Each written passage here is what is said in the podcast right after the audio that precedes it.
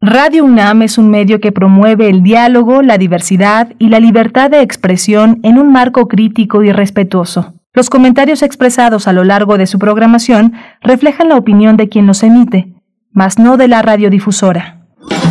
Radio UNAM presenta Primer Movimiento, El Mundo desde la Universidad. Martes, martes 14 de septiembre de 2021. Bienvenidos, bienvenidas a Primer Movimiento. Son las 7 con 4 minutos, hora del centro del país. Les damos la bienvenida a este espacio, el espacio matutino de Radio UNAM y también a la Radio Universidad de Chihuahua en el 105.3, el 105.7 y el 106.9. Saludos, Chihuahua. Buenos días a todos los que nos están escuchando también en www.radio.unam.mx. Yo soy Berenice Camacho. En esta ocasión eh, estaré eh, en representación también de mi compañero Miguel Ángel Quemain las dos primeras horas. Él se une con nosotros por ahí de las nueve de la mañana. Tuvo que atender algunas cuestiones personales, pero bueno, le deseamos lo mejor. Estará por aquí a las nueve en la tercera hora, donde tenemos una mesa muy interesante y de una vez les vamos invitando a que se sumen con sus comentarios porque vamos a hablar de la ciencia y los mitos sobre los sismos. Vamos a estar con un especialista de primer nivel, el doctor Víctor Manuel Cruz Atienza, doctor en sismología, investigador del Departamento de Sismología del Instituto de Geofísica de la UNAM. Eso para nuestra, nuestra mesa del día, donde, bueno, si ustedes quieren ir enviando pues sus comentarios, estas correlaciones que hacemos entre eh, los sismos, los sucesos sísmicos y otros fenómenos, tal vez meteorológicos, tal vez correlacionados con fechas específicas, pues bueno, ¿cuáles son esos mitos que ustedes reconocen? Eh, en, en los sismos tenemos una cultura muy interesante al respecto, así es que bueno, Pueden empezar a enviar sus comentarios y los buenos días también a través de redes sociales, arroba P Movimiento en Twitter, Primer Movimiento UNAM en Facebook, allá en cabina, en la Colonia del Valle, Adolfo Prieto 133, se encuentra Violeta Berber esta mañana en la asistencia de producción, Frida Saldívar en la producción ejecutiva, Socorro Montes Tres, tres mujeres ahí al frente de la producción, Socorro Montes en los controles técnicos. Abrazo para las tres. Y en esta mañana donde tendremos en las recomendaciones culturales, iniciamos con recomendaciones culturales esta mañana de martes.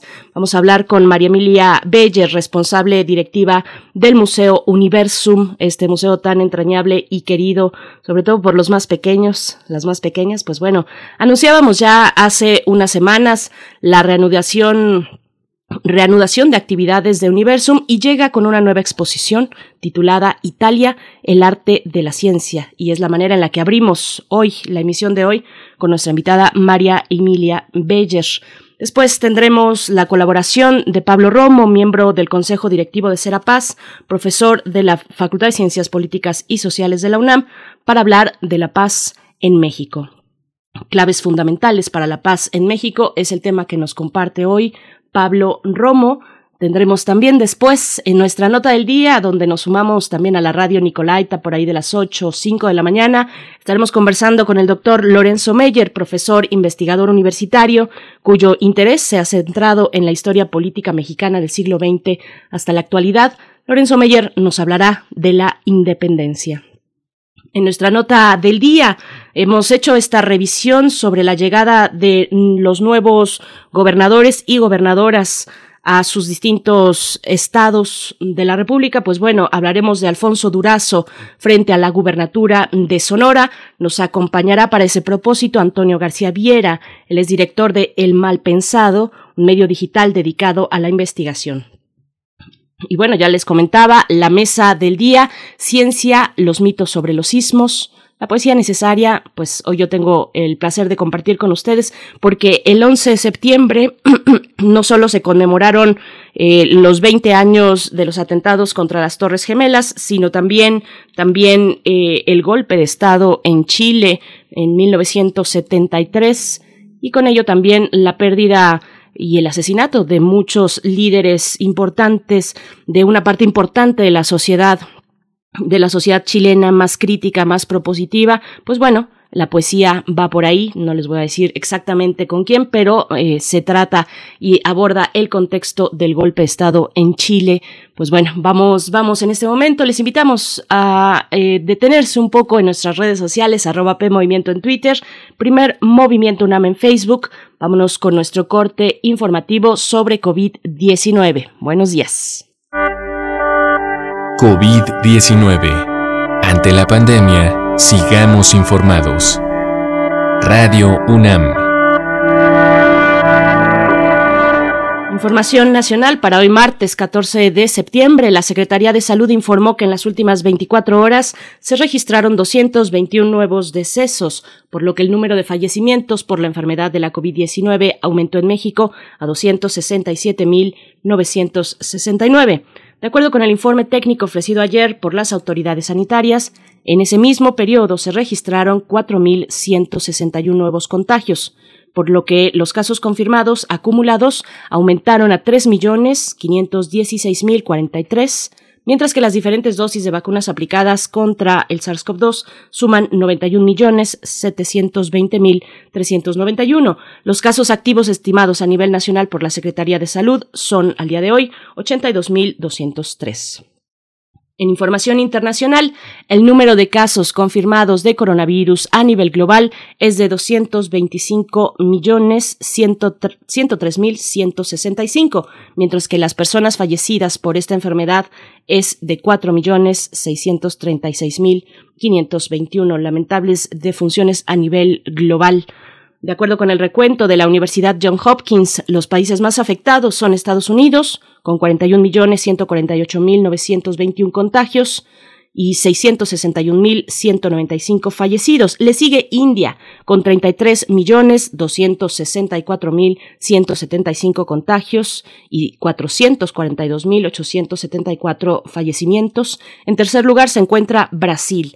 Brasil con 20.999.779 contagios y 586.000 851 fallecidos, personas fallecidas lamentablemente hasta lo que va de esta pandemia.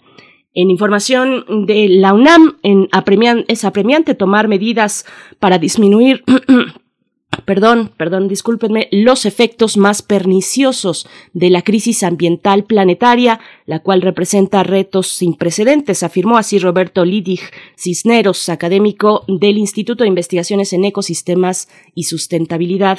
El experto dijo que por ello es indispensable la restauración a partir de la perspectiva biocultural toda vez que contribuye a recuperar los ecosistemas, así como a preservar y reforzar los nexos entre la naturaleza y la cultura, también indicó que este proceso permite establecer relaciones armónicas con la naturaleza y posibilita a largo plazo la subsistencia de los seres humanos, sobre todo que terminen con esta dicotomía de dominación del ser humano sobre la naturaleza que nos lleva a esa situación crítica que vivimos en el siglo XXI, una crisis civilizatoria.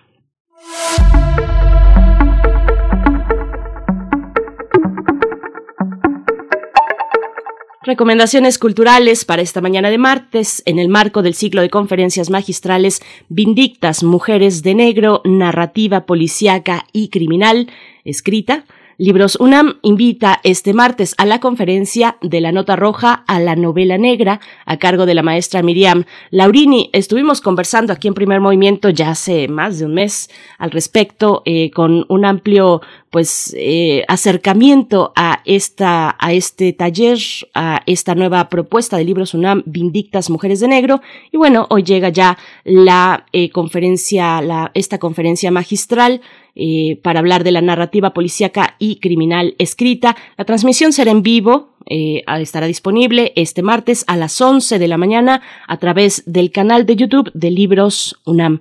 Así fácilmente, 11 de la mañana, Libros UNAM en YouTube. Pueden acercarse pues a esta propuesta tan interesante de la nota roja a la novela negra es el título de la conferencia de esta mañana.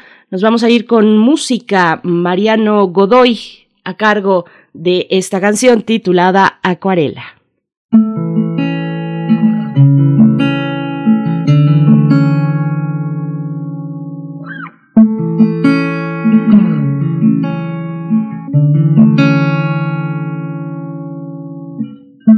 Los mapas del cielo el sol siempre es amarillo. Y la lluvia o las nubes no pueden velar tanto brillo. Ni los árboles nunca podrán ocultar el camino de su luz hacia el bosque profundo de nuestro destino. Esa hierba tan verde se ve como un manto lejano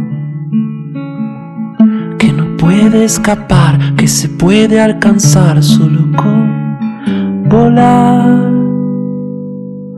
Siete mares, he surcado siete mares, color azul, yo soy nave, voy navegando y mi vela eres tú, bajo el agua veo peces de colores, van donde quieren, no los mandas tú. Por el cielo, va cruzando por el cielo, color azul, un avión que vuela alto diez mil metros de altitud. Desde tierra lo saludan con la mano, se va alejando, no sé dónde va, no sé dónde va. No sé dónde va.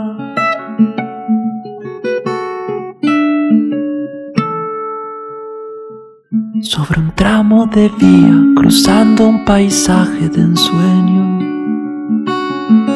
en un tren que me lleva de nuevo a ser muy pequeño. De una América a otra, tan solo es cuestión de un segundo. Bastará con desearlo y podrás recorrer todo el mundo. Muchacho que trepa, que trepa lo alto de un muro. Si se siente seguro, verá su futuro con claridad. Y el futuro es una nave que por el cielo volará a Saturno. Después de Marte nadie sabe dónde llegará. Si debes venir, si te trae amores, no te los robes sin apurar. Aprovecha los mejores que después no volverán. La esperanza jamás se pierde, los malos tiempos pasarán. Piensa que el futuro es una acuarela y tu vida un lienzo que colorear, que colorear. Primer movimiento. Hacemos comunidad en la sana distancia.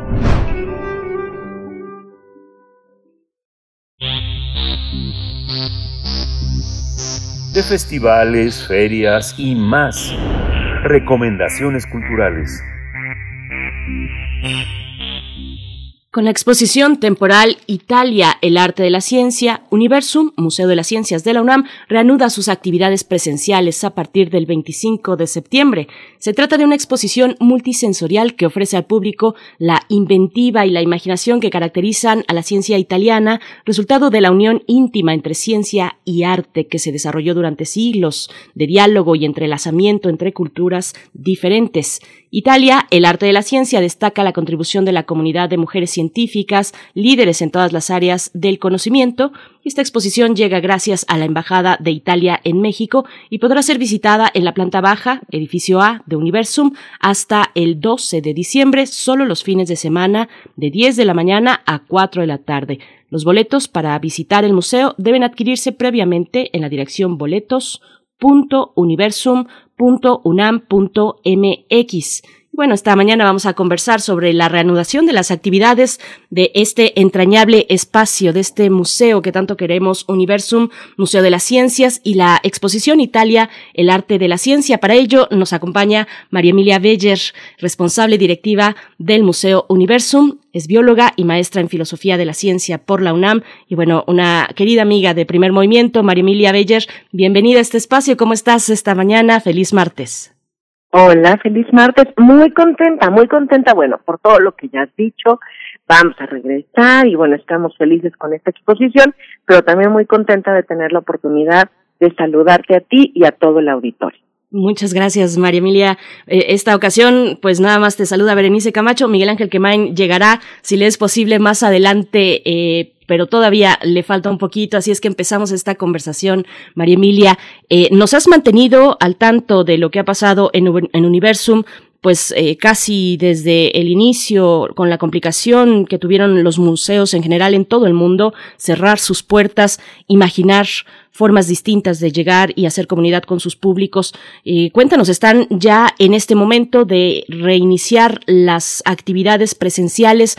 Cuéntanos cómo ha sido este, pues estas semanas en el trabajo colaborativo del equipo de Universum, María Emilia.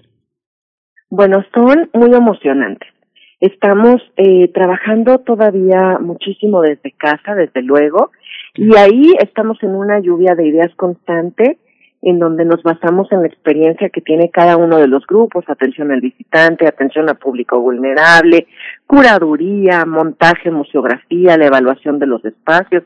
Tenemos también una coordinación eh, con dos paramédicos que se dedican a evaluar los posibles riesgos, con estos medidores de CO2, que aunque son una medida indirecta, finalmente dan cuenta de la circulación y ventilación del aire en los espacios, eh, de la acumulación precisamente de las exhalaciones en distintos rincones.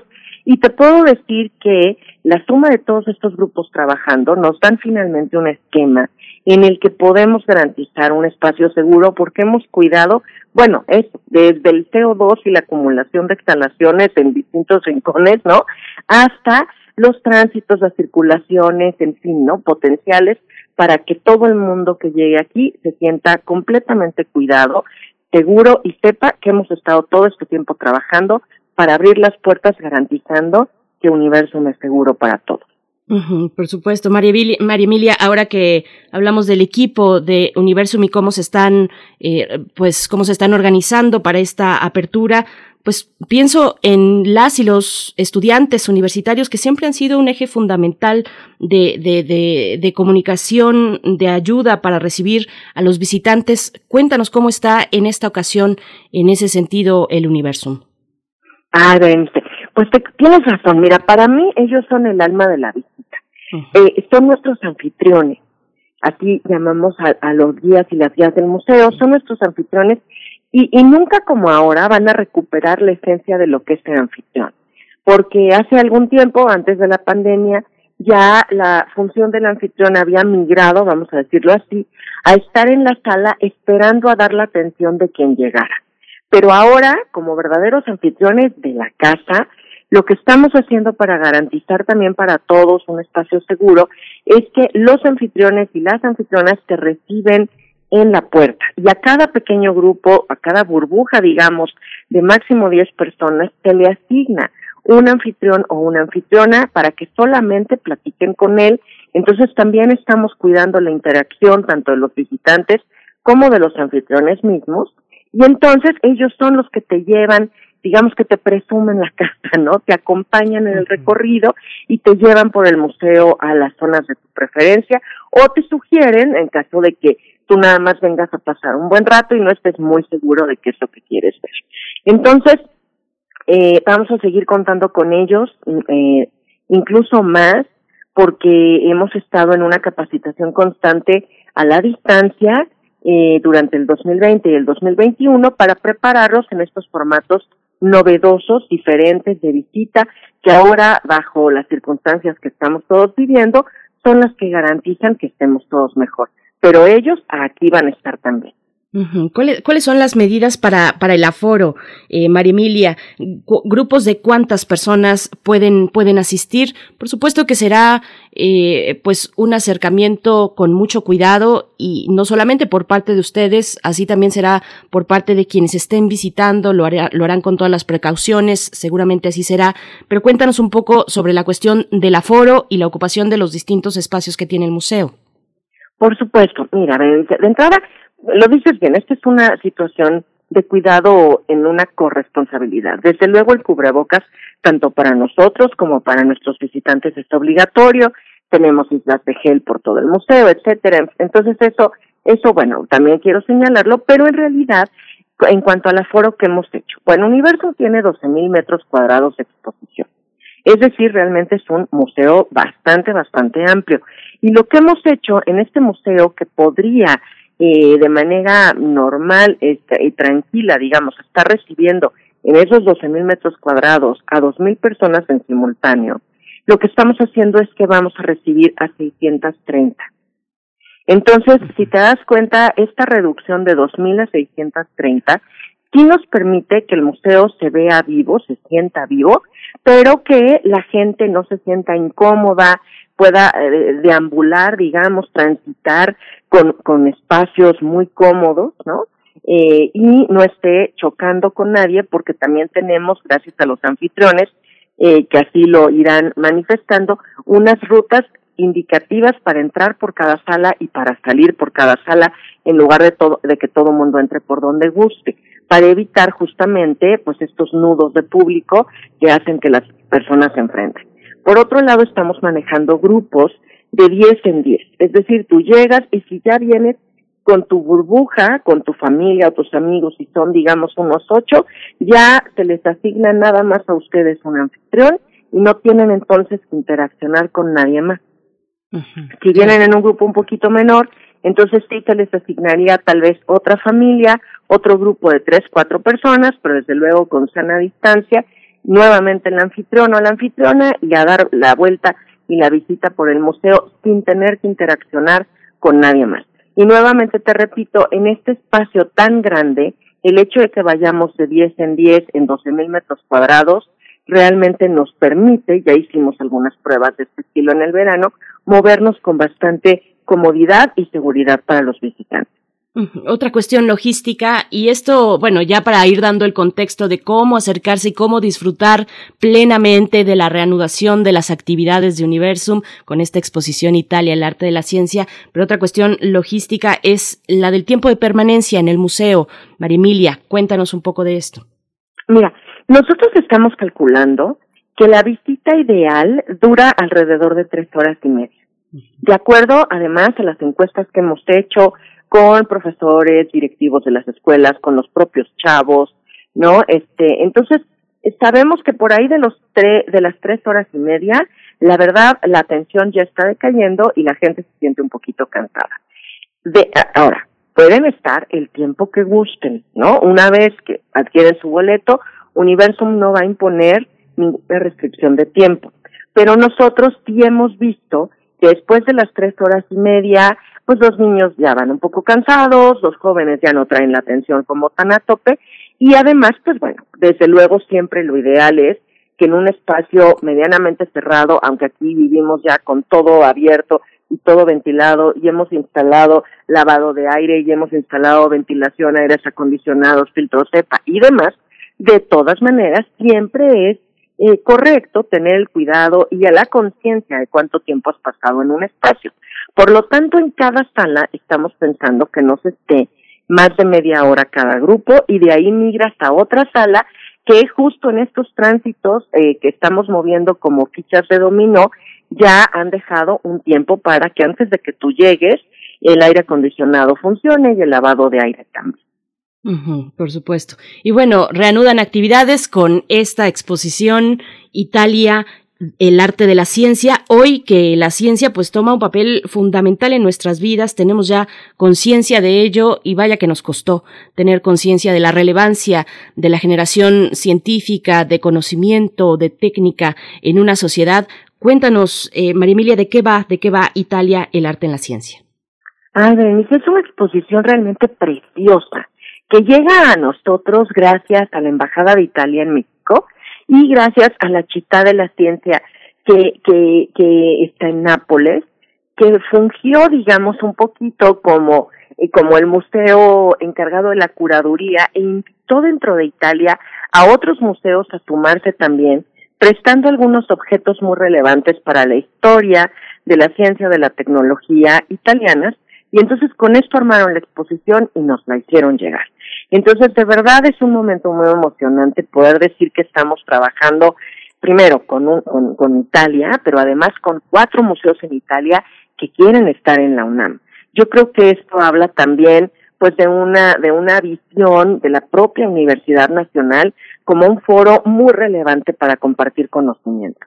Entonces, una vez dicho eso, te cuento que esta es una exposición bellísima porque nos muestra, bueno, pues toda esta ciencia y tecnología que hay en particular en cinco áreas, cinco aspectos del conocimiento, que son la salud, la alimentación, el patrimonio cultural y además su cuidado, porque sabemos que los italianos tienen una riqueza cultural increíble, pero bueno, no habría llegado hasta nuestros días si la ciencia y el conocimiento y las tecnologías no hubieran dado las maneras de cuidarlo y de preservarlo. Entonces también la exposición habla no solo de la riqueza cultural, sino de cómo puedes tú pues mantenerla, ¿no? Y, que llegue a las siguientes generaciones.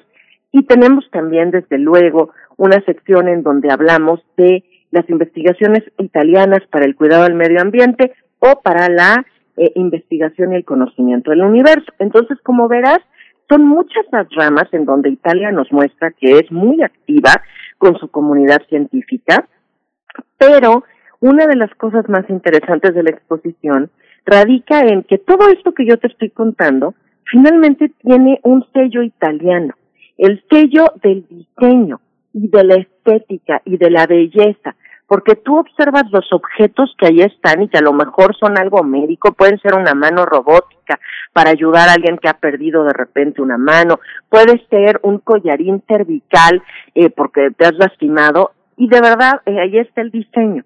Ahí está el diseño porque además son innovadores, no usan los materiales de siempre, usan biomateriales, inventan técnicas para que algo que era basura ahora se convierta en tela. En fin, entonces tenemos muchísimos objetos interesantes que además son de importante científico-tecnológicamente hablando, muy, muy bellos. Por supuesto, bueno, qué interesante lo que nos estás poniendo eh, enfrente y lo que esta exposición Italia, el arte de la ciencia, pues nos propone. Eh, es ahí mirar de fondo al, al, objeto, a lo que se expone, es un resultado estético en el vínculo social con la ciencia, es, es muy interesante. Y, y otro también elemento importante es la participación de las mujeres italianas en la ciencia. Cuéntanos de, esta, de este aspecto de la exposición, por favor, María Emilia. Claro que sí. Fíjate que a mí esto también me gustó muchísimo. Cuando llega la exposición y empiezo a darme cuenta de que abre con estas grandes figuras eh, italianas que nos han dejado conocimiento importantísimo en cualquiera de las ramas, ¿no? Abre la exposición con un poco la historia de un Leonardo da Vinci, de un Dante Alighieri, pero de repente, y podemos decir ah, de un Galileo Galilei, y podemos decir estas figuras me son conocidas, incluso si nos vamos a algo más contemporáneo, un Enrico Fermi, y puedes decir, ah, por ahí algo escuchado, desde luego, ¿no? Pero de pronto también aparece una Rita Levi Montalcini o una Laura Bassi, y entonces te das cuenta de que eh, de que finalmente las exposiciones y los museos son una ventanita para asomarnos a algo y la historia de las mujeres en la ciencia y la tecnología pues siempre ha quedado bastante relegada, lo sabemos, hay mucha documentación histórica al respecto y me gusta que, la exposición desde el principio nos las pone a la entrada a recibirnos. Entonces, desde que llegas junto a Dante Alighieri, tienes a una Rita Levi y junto a Galileo Galilei tienes a una Laura Bassi y a lo mejor de ellos sí sabías, pero de ellas no. Y entonces complementas finalmente tu conocimiento, ¿no? Incrementas un poquito lo que sabes acerca de cómo también ellas han aportado desde Italia para el conocimiento del mundo. ¿Cómo, ¿Cómo fue pensada la exposición? Son cuatro museos italianos que comparten a través de la Embajada de Italia en México, comparten para Universum, para todos nosotros, pues esta exposición, pero, pero ¿cómo fue pensada? ¿Cómo fue pensada en términos curatoriales? En términos, como ahora nos comentas, ¿qué te recibe, no? Te recibe, pues, una posibilidad de entender el camino de ciertas personas específicas, algunas de ellas mujeres, eh, el camino de la ciencia en, su propia profesión. Eh, ¿cómo, ¿Cómo fue la curaduría? ¿Cómo interviene Universum? ¿Qué hay por parte de los otros cuatro museos? Cuéntanos esta cuestión, María Emilia, por favor. Ah, les platico. La curaduría recayó sobre todo en la ciudad de las ciencias de Nápoles, porque es sobre todo su propuesta, y en particular en el trabajo fabuloso de la arquitecta Carla Giusti, quien desde allá, de manera bastante complicada, porque ellos también a la distancia, pues ha estado jalando los hilos y ha sido quien nos ha convocado a todos, ¿no? Entonces, su visión es mostrar varias cosas. La primera, que la pasión por el conocimiento en Italia, de quien sabemos, entonces, de, lugar de donde sabemos que, bueno, es cuna de un Da Vinci, de un Galileo, eh, continúa. Y ella quería mostrarnos no solo lo que se hizo en la época de Galileo, pero para ello con el Museo Galileo eh, en Italia nos manda unas réplicas, por ejemplo, de los telescopios que usó Galileo en 1609, pero también al lado hace estos contrastes entre el pasado y el presente. Y entonces tenemos también un objeto, un prototipo de los utilizados en LISA, que es el proyecto de detección de ondas gravitacionales de Italia. Eh, eh, este proyecto científico que se unió a otros tantos que entonces en su momento nos dieron pues la confirmación de que las ondas gravitacionales existían e incluso han seguido aportando para esta fotografía maravillosa del agujero negro, etcétera, ¿no? Entonces, al lado de, lo que usó un Galileo Galilei, de pronto tienes lo que están usando hoy, y entonces es fabuloso ver este contraste y estos rebotes del pasado al presente. Lo que, lo que la exposición un poco trata de mostrar de esta manera es cómo la ciencia se construye, como ya se ha dicho por ahí, a hombros de gigantes. Finalmente tú te puedes tomar a un futuro porque tienes el, el conocimiento adquirido y resguardado y siempre constatado, porque siempre estamos trabajando así, eh, que viene del pasado y lo que funciona se mantiene. Entonces no empiezas de cero, ¿no? Otro gran ejemplo de esto serían las vacunas, Berenice, ¿no? Ante la duda de por qué surgió tan rápido y todo que de pronto anda por ahí, digo, me estoy saliendo de la exposición, pero es dar un ejemplo de que en realidad el conocimiento, si funciona y se sigue constatando, se mantiene, ¿no? Entonces no empiezas de cero, empiezas a hombros de gigantes. Y la exposición es lo que trata de mostrar en todos los ámbitos del conocimiento. Y también eh, a ella le interesaba mucho que se hablara de ciertas cosas como la relación entre la alimentación, esta famosa dieta mediterránea que ellos tienen, que ha sido eh, pues comprobado que es realmente muy saludable, y la investigación que se hace en la alimentación. Es decir, no es solo come esto, sino que hay mucha ciencia detrás para determinar por qué hay que comerlo. Entonces, la exposición da cuenta de ello, da cuenta también de eh, cómo hay puntos azules, que es como se llama, a nodos de poblaciones en cualquier región del mundo que viven de manera muy saludable y que pueden llegar a vivir bastante más que el resto, que, el promedio de la población. En Italia tienen varios de estos, tienen muchos, muchos nodos de población que incluso cumplen más de 100 años, pero sobre todo viven mucho y viven bien. Sea, no, no llegan a esta edad mal, sino que llegan con una salud impecable casi, y entonces, bueno, ahí está la ciencia tratando de entender qué ha pasado y hay una correlación con esta alimentación. Entonces, eh, digamos que hay aspectos en donde ella lo que quería con esta visión y lo que quiere mostrarnos un poquito a través de la exposición es cómo toda la investigación finalmente sí tiene un anclaje en la sociedad y todo lo que se está haciendo pues también nos ayuda, aunque no estemos o no seamos italianos, porque la ciencia y su conocimiento es universal. Una de las partes que a mí me gusta mucho, por ejemplo, es aquella en donde mostramos la investigación que están haciendo en dos estaciones en la Antártida. Entonces, en Italia se tiene, bueno, una participación en la estación Concordia, que es una estación internacional, y se tiene otra en una estación que es puramente italiana. ¿Qué están haciendo allí estos investigadores e investigadoras bajo condiciones extremas? Pues ahí tenemos información que da cuenta de ello, no les quiero contar todo, mejor que vengan, pero entre otras cosas, pues están estudiando cambio climático, ¿no? ¿En dónde? Pues en el Polo Sur, en donde están acumulándose datos importantísimos de, de hielo y demás, y entonces ahí ellos están sumando conocimiento para comprender algo que finalmente nos va a afectar globalmente. Entonces, digamos que estas son como todas las líneas, y hay más, ¿no? En la exposición, esta relación pasado-presente, esta relación con, con, con ver al futuro, pero a la vez aterrizarlo en la sociedad para la solución de problemas actuales, y esta sensación de que es una aportación de Italia, pero es de Italia para el mundo, porque el conocimiento se usa en la ciencia para todos, ¿no? Por supuesto, bueno, muy interesante. Esto de eh, subirse a hombres, a hombros de, de, gigantes es pensar que no se hace ciencia en el vacío, no, no brota de la nada. Y bueno, efectivamente, ya cada quien sacará sus conclusiones al asistir. Les hacemos esta invitación para que se acerquen a Universum. Y, y ahí está la gran riqueza, la interpretación que cada quien pueda sacar.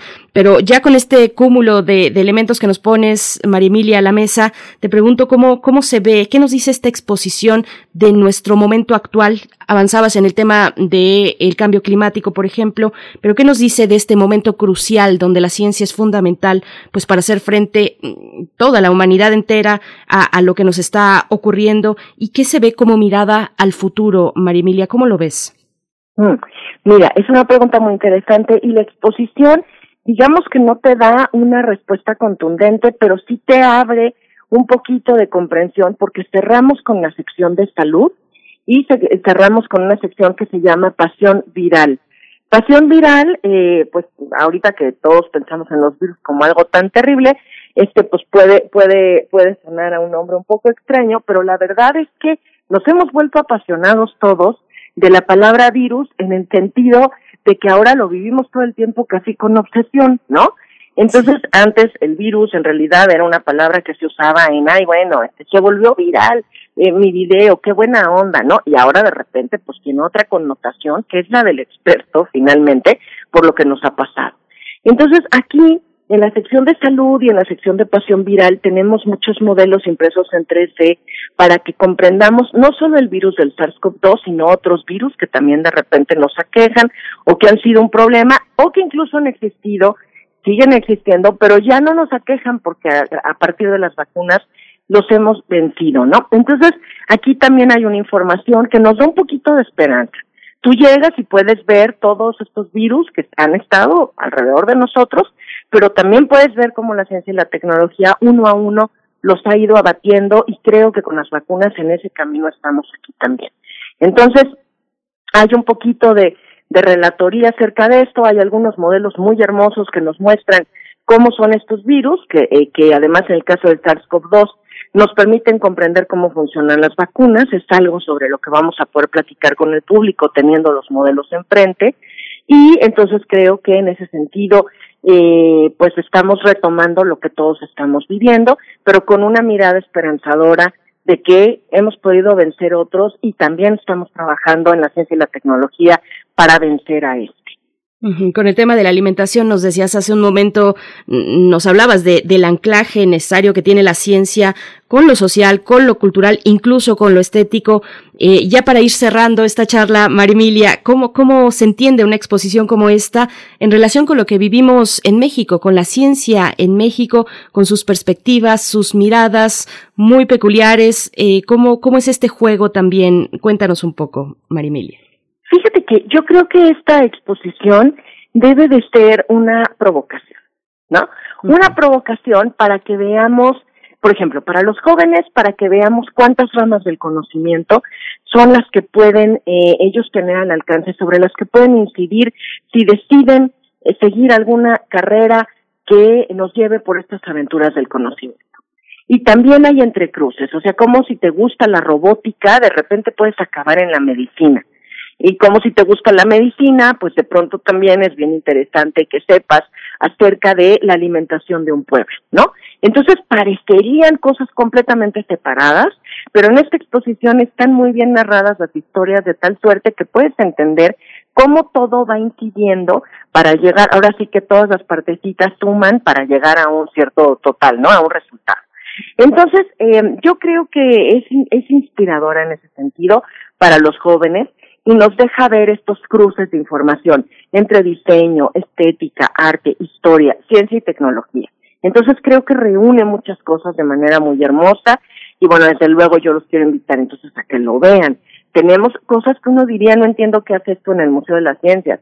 Un vestido de alta costura hermosísimo, que de verdad está espectacular, pero bueno, que fue generado a partir de ciencia y tecnología. Entonces todo lo que uno ve ahí finalmente no existía, tuvo que ser creado, generado en un laboratorio, ¿no? Entonces, bueno, pues eh, digamos que, que hasta las personas que estén pensando en dedicarse a la moda, a la arquitectura, en fin, aquí pueden encontrar inspiración. Eso por un lado. Por el otro, en cuanto a la ciencia mexicana, nuevamente creo que hay una provocación. Una provocación a no solo resolver el problema, sino permitirnos también jugar con la estética. Los mexicanos somos muy creativos, pero, pero para determinadas cosas. Y los italianos son reconocidos en todo el mundo, pues por esta calidad de su visión, su innovación y su diseño. Y hay piezas que son funcionales, pero que también son estéticamente muy bonitas. Entonces, bueno, yo creo que a lo mejor nosotros que somos finalmente muy creativos, también podríamos no dejar de lado la creatividad en aras de volvernos nada más sobrios, ¿no? Se puede hacer un trabajo muy efectivo, pero no tenemos que dejar de lado el gusto por las cosas y el gusto por la belleza. Sería un poco como lo que yo considero que a lo mejor podríamos quedarnos pensando como comunidad científica en México. Pues muchas buenas eh, provocaciones. ¿Qué tal que un chico, el chico de nuestra familia o, la chica en la familia, pues encuentra ahí pues su camino eh, en su vocación que antes no había visto, que no había tenido oportunidad de, de poder, poder mirar un poco más allá? Eso es un, un, valor muy hermoso que nos da el museo, que nos da Universum con esta exposición Italia, el arte de la ciencia, que estará disponible hasta el 12 de diciembre. Eh, pero cuéntanos tú mejor las referencias, los horarios. María Emilia, por favor. Por supuesto, Berenice. Miren, yo los quiero invitar a que vengan a Italia el arte de la ciencia y desde luego Universum. Comentarles de entrada que esta es una exposición que una vez que ustedes ya ingresen al museo no tiene costo, es una exposición gratuita, es temporal, entonces si hay que venir a verla más o menos pronto, ¿verdad? Se va a Italia el 12 de diciembre de regreso, bueno, es el último día que se expone, el 12 de diciembre. Eh, nosotros vamos a abrir a partir del 25 de septiembre, como bien lo decías al inicio de esta nota, y solo vamos a estar abiertos los fines de semana. Sábados y domingos, Universo me estará dando servicio eh, de las 10 de la mañana a las 4 de la tarde. Y por el tema del aforo que les comentaba, ¿no? Que va a ser, pues reducido, reducido a 650 personas, pero reducido finalmente, sí. Eh, sí les sugiero que compren boletos con antelación para garantizar la entrada, porque es muy feo que alguien llegue y que le tengas que decir que por el aforo controlado se tiene que quedar afuera con su familia. No, eso no nos gustaría que sucediera. Entonces, sugerir que compren a través de eh, boletos.universum.unam.mx eh, los suyos y garanticen que pueden ingresar. Y bueno, los esperamos a partir del 25 de septiembre con Italia el Arte de la Ciencia. Pues María Emilia Beyer, siempre es un gusto conversar contigo en este espacio. Nos vemos en Universum. Qué, qué suerte y qué eh, buena oportunidad, pues de regresar poco a poco, con mucho cuidado, con todas las medidas necesarias, sanitarias, para mantenernos todos en buenas condiciones, para cuidarnos entre todos, pero finalmente vernos una vez más en el museo, en el Museo Universum. María Emilia Beyer, responsable directiva de, del Museo Universum. Gracias por esta charla y pues enhorabuena. Les deseamos lo mejor en esta reapertura de nuestro museo tan querido en la universidad. Gracias, María Emilia. A ti, Berenice. Buenos días a todos. Muy buenos días. Pues bueno, ahí está, la invitación hecha. Está hasta el 12 de diciembre, solo fines de semana, de 10 de la mañana a 4 de la tarde. Así es que bueno, hagan su agenda, háganlo con antelación y acérquense a boletos.universum.unam.mx. Vamos con música, Soda Stereo, con esta gran canción que se titula Suavemente.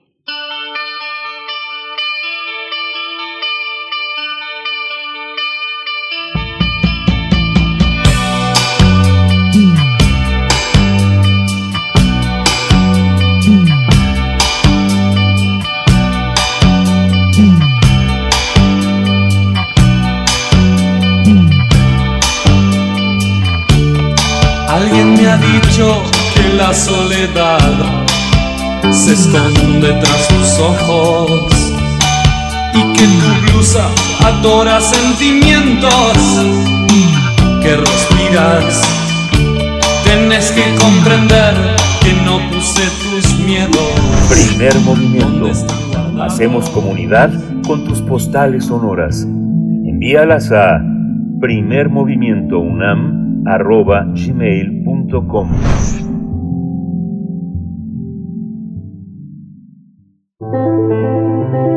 Transformación de conflictos. Nos encontramos ya en compañía de Pablo Romo, miembro del Consejo Directivo de Serapaz, Servicios y Asesoría para la Paz AC. Es profesor también en la Facultad de Ciencias Políticas y Sociales de esta Casa de Estudios para hablar de la paz en México, claves fundamentales. ¿Cómo te encuentras esta mañana? Qué gusto eh, poder conversar, Pablo Romo, como cada 15 días en martes. Bienvenido. Qué gusto, ¿qué tal? ¿Cómo estás? Muy buenos días, Berenice. Buenos días. Buenos días a todo el auditorio. Pues el día de hoy y, parece que es importante justamente en el mes de septiembre hablar de la paz en México. ¿Cuáles son las claves fundamentales? Y me parece que ante todo, pues, eh, para nuestro auditorio, para todos, este, es importante saber que para generar una agenda de paz en cualquier parte, y en México en particular, es importante siempre hacer un diagnóstico adecuado y generar un objetivo al cual se quiere llegar. La paz debe tener contenidos concretos, tangibles y medibles. Dependiendo del diagnóstico y, y el hacia dónde se quiere llegar, será el remedio que se le dé, la manera como se aborde el conflicto. Ciertamente en México vivimos un conflicto armado con características internas y externas digamos, multicasual, donde causal, donde el Estado mexicano no ha sido capaz de dirimirlo o procesarlo y por ende toma un cauce armado. Ha habido diversos conflictos y tipos de conflictos según su carácter, su causa, temática y dependiendo de los actores. Igualmente ha habido diversos tipos de procesos de paz según se sigan las etapas y paradigmas a lo largo de la historia de nuestro país, donde está el objetivo entendido como el paz justicia o paz de desarrollo o paz democracia o paz de derechos. Sin embargo, en los últimos 25 años, las nuevas violencias que vemos y los conflictos que estamos, eh, que nos rodean, eh, digamos a nivel macro, eh, se valoran en el marco del paradigma dominante del mundo en general y en particular en México de la paz-seguridad. Este binomio con frecuencia presenta nuevas situaciones de guerra y este y digamos están ligados a búsquedas de nuevas soluciones de paz. El último gran conflicto armado de envergadura mayor sucedió contra el ejército zapatista a mediados de los noventas y el gobierno, el Estado mexicano más bien, no pudo procesarlo adecuadamente en el ámbito político, apostando al desgaste, al exterminio y a la construcción de grupos de contención que fueron los paramilitares. Los siguientes conflictos armados en el país que ha enfrentado el Estado mexicano es en muchos frentes con actores desregularizados, como lo es la propia industria criminal, que es, es decir, es desregularizada, no paga impuestos, no genera empleos estables, etcétera. Quizá la primera aproximación al conflicto armado es su no convencionalidad, es decir, no están regidos por frentes, eh, estos frentes, o digamos los cárteles, sus dirigencias por orientaciones cognitivas definidas o por ideologías, como en el pasado eran los grandes conflictos, y sino más bien la única ideología o orientación cognitiva es la ganancia económica poder que trae consigo. Esto significa que la violencia que usan estos actores sociales y mercantiles en conflicto no es desorganizada o a lo loco, no se genera a lo loco, sino que está dirigida, tiene eh, un, proceso estratégico y está dirigida al control del mercado. El mercado se controla eh, controlando los controlando las plazas y territorios y controlando a los consumidores, a los compradores y también a los proveedores. El mercado se controla controlando mentes y corazones con propaganda y corrupción. Por el otro lado, el Estado mexicano, digamos en la caracterización del conflicto por, por actores, del otro lado encontramos eh, a este actor eh, que es el Estado mexicano, con un sistema de justicia prácticamente colapsado. Eh, en el pasado el sistema de justicia funcionó como parte del sistema de represión política y de control social. Sin embargo, a partir de la primera década del milenio, hace 20, 25 años, el sistema en su conjunto se vio incapacitado para procesar el conjunto de delitos fruto del conflicto o de los conflictos armados con los cárteles. La reciente encuesta nacional de victimización y percepción de seguridad pública, el ENVIPE, que levanta el INEGI, que reportó más del 90% de cifra negra de denuncias en casi todos los delitos, con excepción de aquellos ligados al mercado de seguros y a los homicidios. A esto se agrega, como han dado cuenta las investigaciones sobre la impunidad, hay varios investigadores al respecto, que más del 90% de los homicidios en México no son investigados. A ello se suma, como indica la encuesta nacional de calidad e impacto gubernamental del INEGI de hace tres años, más del 50% de la población en contacto con autoridades de seguridad experimentó actos de corrupción, por ejemplo, peticiones de dinero a cambio de trámites. Más del 25% lo vivió con el Ministerio Público y 18 en tribunales de, o juzgados. Decir, el sistema de justicia no puede ni, ni quiere atender el mínimo de sus responsabilidades y en los márgenes en los que actúa lo hace en un ambiente plagado de corrupción y arbitrariedad. Las acciones de los ministerios públicos son altamente ineficientes en el fondo, como lo ha demostrado, por ejemplo, hasta la fecha el caso paradigmático de Ayotzinapa.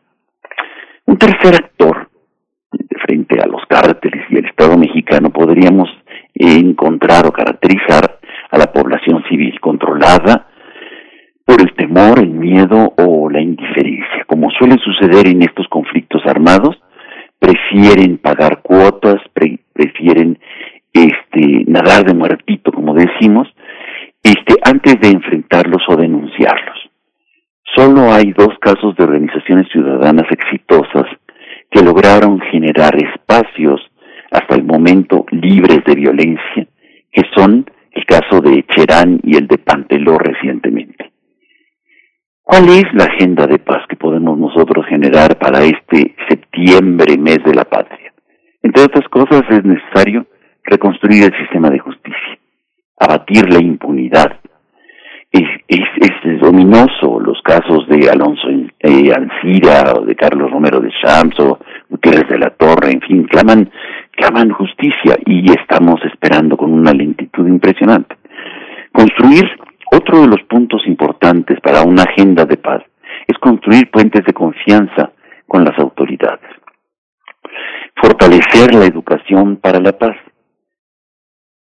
fortalecer los sistemas de protección victimal, particularmente a la CEAB. Construir puentes de confianza con las autoridades significa generar mentes y corazones en la construcción de un país diferente, generar e inspirar hacia un país diferente, avanzar en procesos de evitar prohibicionismos como los que están haciendo, en ese sentido se va caminando bien, fortalecer los sistemas de derechos humanos y su vigencia generar certezas jurídicas en los procesos. Y así podríamos continuar en esta agenda de paz, lástima que nos falta tiempo, para poder ir avisorando hacia dónde queremos caminar y poder decir finalmente en este mes Viva México. Así es, bueno, pues mucho, mucho trabajo, mucho camino que nos falta recorrer en, en conjunto, porque solamente así se podrá lograr eh, pues llegar a un estado de paz eh, después de, de, tantas deficiencias del Estado, nos hablas de justicia, vaya, es un diagnóstico eh, muy complejo y muy completo con objetivos puntuales. Te agradecemos, Pablo Romo.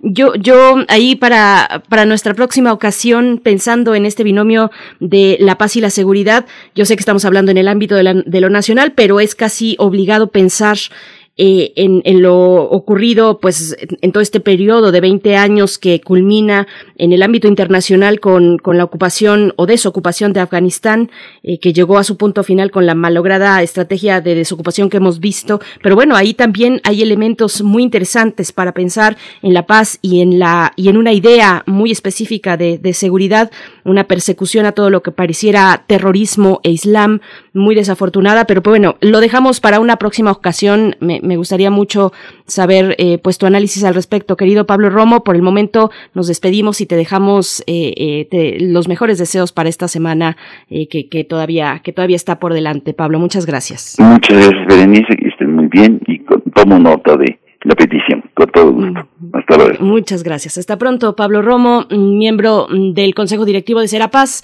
Nos vamos a la pausa de la hora, ya son las siete con cincuenta y nueve minutos. Nos despedimos en este momento de la Radio Universidad de Chihuahua. Eh, nos, eh, pues les dejamos con su programación habitual en el 105.3, el 106.9 y el 105.7. Hasta mañana, Chihuahua. Vamos al corte y volvemos a primer movimiento. Síguenos en redes sociales. Encuéntranos en Facebook como Primer Movimiento y en Twitter como arroba PMovimiento. Hagamos comunidad.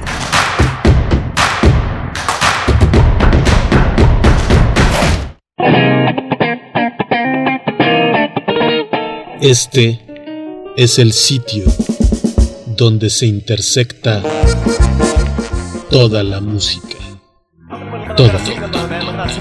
Intersecciones. Encuentros de la fusión musical. Todos los viernes a las 21 horas por el 96.1 de FM. Radio UNAM. Experiencia sonora. En esta época tan difícil que estamos viviendo, la música es un bálsamo para el espíritu. Soy Ana Lara y los invito a que escuchen la música que hacemos los compositores aún en el encierro en Hacia una nueva música todos los miércoles a las 18 horas, por supuesto, en Radio Una. Experiencia sonora.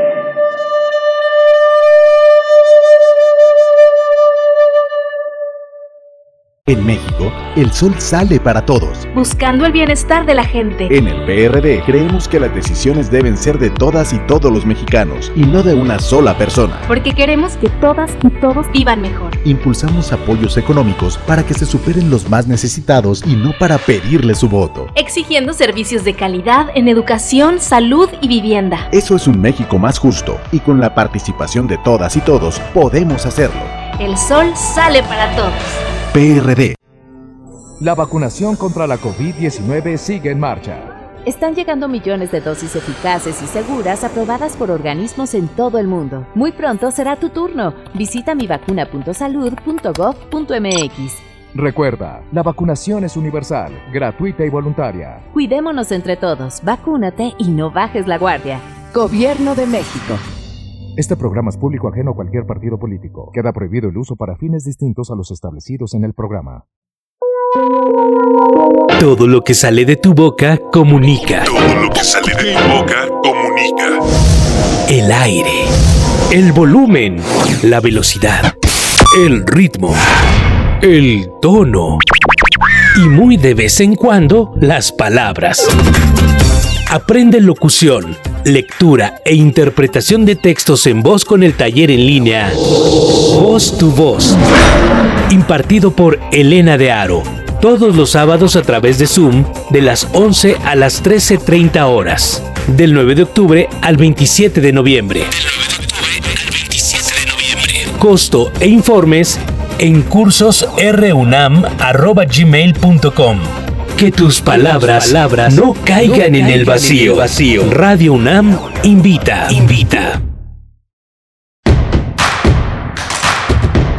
Encuentra la música de primer movimiento día a día en el Spotify de Radio UNAM y agréganos a tus favoritos.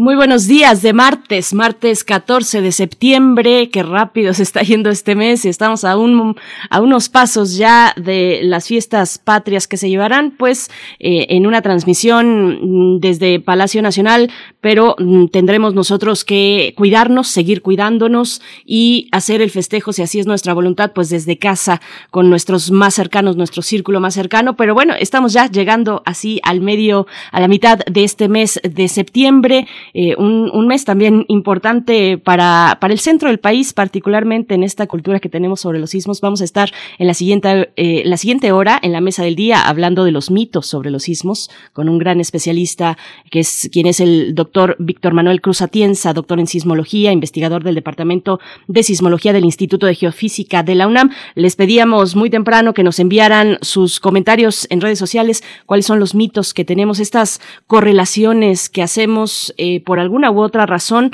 con respecto a los eventos sísmicos relacionados, eh, bueno, que solemos relacionar como, como mitos o desde el, desde el mito con fechas específicas, por ejemplo, con otro tipo de eventos eh, meteorológicos también, con las lluvias, en fin, hay mucho, mucho que decir, mucha conversación al respecto en este mes de septiembre y pues bueno, eh, les damos la bienvenida a esta segunda hora de transmisión aquí en primer movimiento, primero lo primero, la radio Nicolaita nos eh, recoge, nos da la bienvenida también a, través del 104.3. Saludos a Morelia, a la Universidad Michoacana de San Nicolás de Hidalgo. De este lado, de este lado aquí en Ciudad de México se encuentra Violeta Berber en la asistencia de producción, Frida Saldívar en la producción ejecutiva y Socorro Montes en los controles técnicos ahí en la colonia del Valle, en nuestra querida emisora que todavía tenemos pues a distancia, nos manejamos a distancia, vamos haciendo radio casi a ciegas, eh, pero, pero bueno, lo hemos bien logrado en estos meses,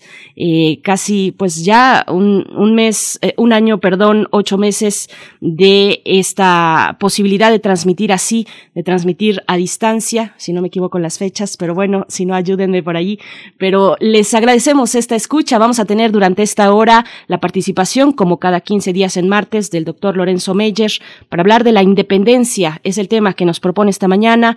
Él es profesor investigador universitario. Sus, su interés académico se ha centrado en la historia política mexicana del siglo XX hasta la actualidad y bueno, nos comparte eh, un análisis, una reflexión sobre la independencia ya a la puerta, los festejos patrios y bueno, estaremos también en nuestra nota del día, hablando en este recorrido que hemos dado por las nuevas, eh, los nuevos perfiles que ocupan las distintas gubernaturas de los estados que estuvieron en disputa electoral eh, a mediados de este año, pues bueno, vamos a detenernos en Sonora, una gubernatura también, yo creo que muy pensada por su propio titular ahora, Alfonso Durazo, que desde tiempo atrás, pues quería, quería entrar eh, y formar parte de la historia del estado. Dice que quiere ser el mejor gobernador que ha tenido el estado de Sonora Alfonso Durazo, ya tomó protesta y vamos a hablar de los detalles de la agenda, eh, una importante agenda con sesgo en la seguridad también, por supuesto, eh, la que se propone desarrollar Alfonso Durazo en el estado de Sonora. Estaremos hablando con Antonio García Viera, director de El Malpensado, medio digital dedicado a la investigación. Así es que bueno, los contenidos para esta hora ahí están y también la invitación en este momento rápidamente para que se acerquen a la Gaceta Universitaria gaceta.unam.mx es la manera en la que digitalmente podemos acceder porque le dedica su portada y contenidos eh, a la despenalización del aborto, un paso adelante para garantizar libertades, es la manera en la que titula el encabezado de la Gaceta en su portada. Así es que bueno, interesante las entrevistas que hizo la Gaceta precisamente para dar forma a este ejemplar donde aborda pues la decisión de la semana pasada de la Suprema Corte. Es un tema que todavía continúa en la Suprema Corte Todavía el día de ayer, pues tuvo lugar esta discusión sobre la objeción de conciencia, eh, esto por lo que toca al estado de Sinaloa. Pero bueno, los detalles, ojalá y seguramente así será, los tendremos después en otro momento. Ahora vamos con, pues a invitarles a que se sumen a redes sociales con sus comentarios, arroba P Movimiento en Twitter, primer Movimiento UNAM en Facebook. Vámonos con el doctor Lorenzo Meyer. Primer movimiento. Hacemos comunidad con tus postales sonoras. Envíalas a primermovimientounam.gmail.com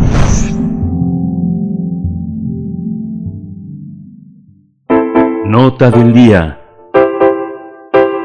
Y ya estamos en compañía del doctor Lorenzo Meyer, profesor investigador universitario. Como cada 15 días en martes nos acompaña con una lectura distinta, en esta ocasión para hablar de la independencia.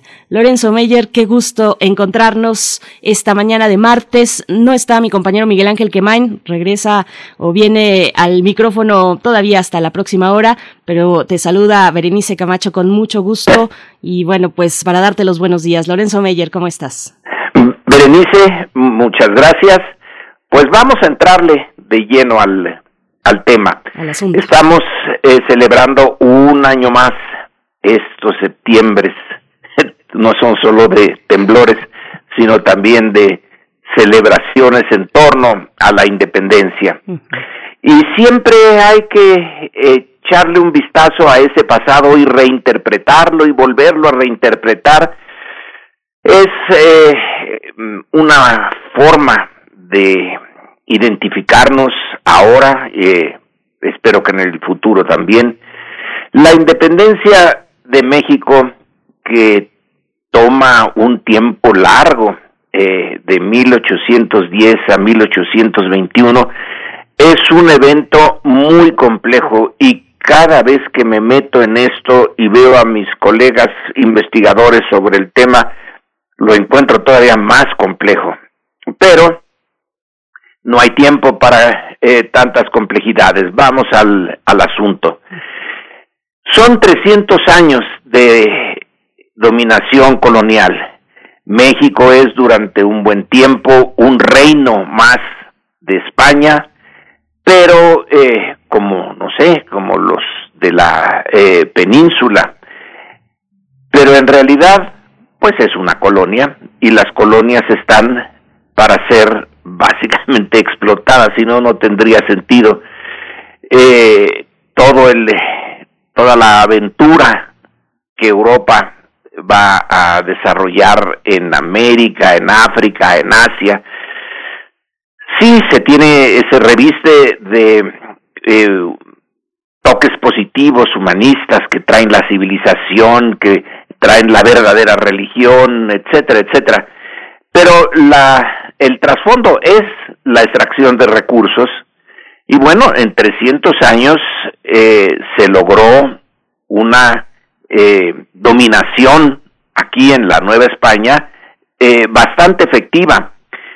Después de la eh, derrota del eh, sistema central del eh, imperio azteca, no es eh, pacífica la ocupación del resto del territorio, se tienen eh, muchos eh, problemas por parte de los españoles, se tiene una larga guerra para dominar allá por eh, Michoacán, la guerra del Mistón, que fue muy dura y termina con negociaciones. Luego el norte de México, uff, ese norte, ese norte que en realidad nunca se logró dominar eh, por entero.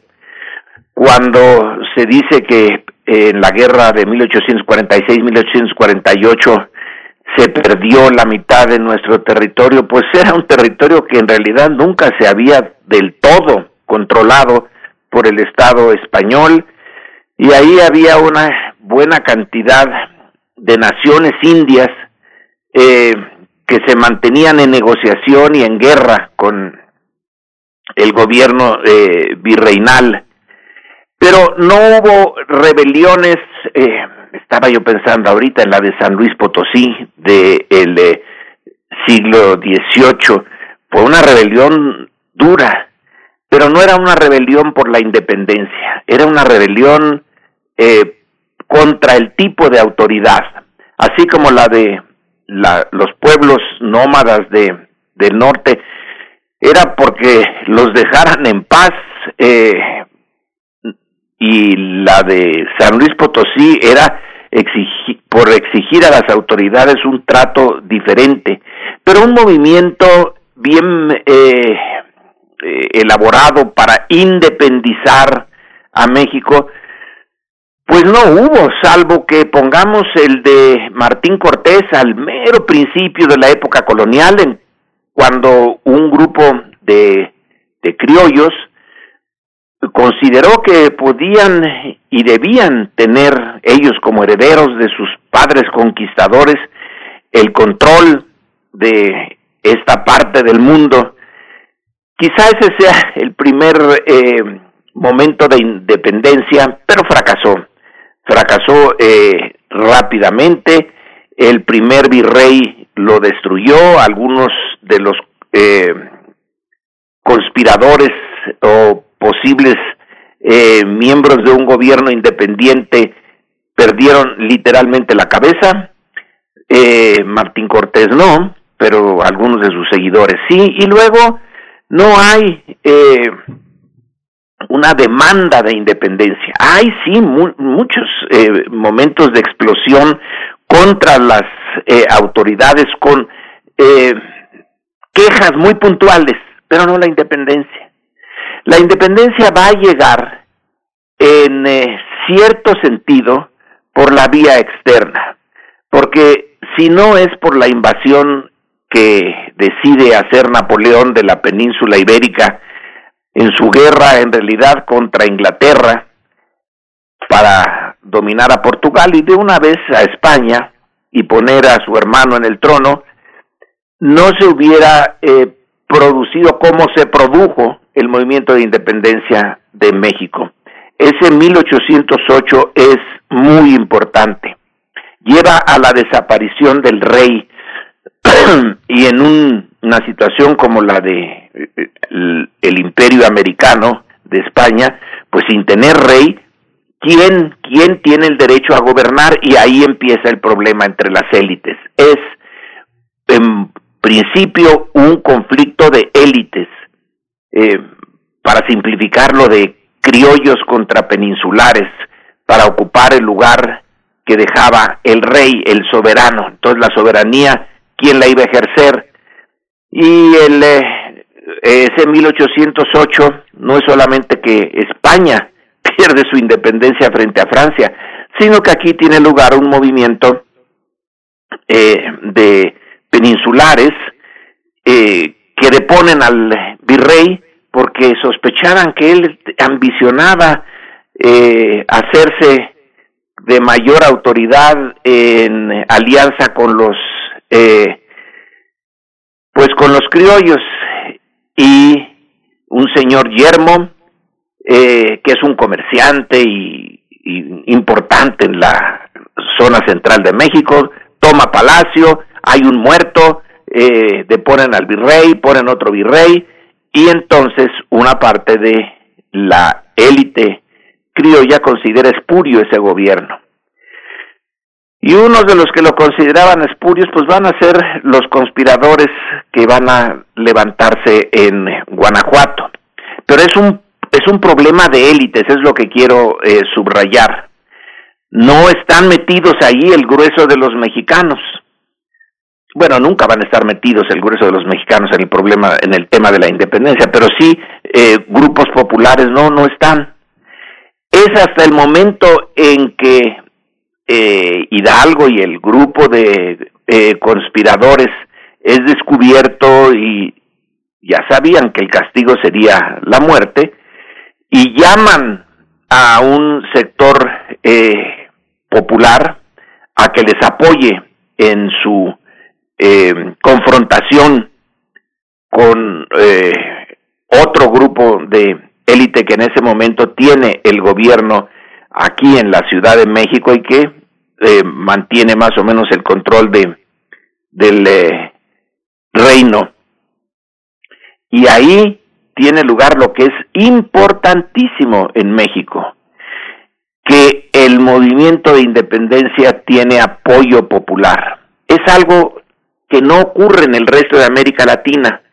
En su carta de Jamaica, eh, una carta que Simón Bolívar manda a un inglés en Jamaica para explicarle todo el movimiento de independencia de la América Española y pedirle la ayuda, a la ayuda a los ingleses para eh, deshacerse de el dominio español, tiene una larga revisión de qué está pasando en cada una de las regiones de América Latina y cuando llega a México acepta que aquí hay algo peculiar, algo que no ocurre en la Gran Colombia, que no ocurre en la Argentina o en Chile, que aquí sí hay una rebelión popular y que esa rebelión popular tiene tintes que no tiene otra parte en otra parte de América, tintes religiosos.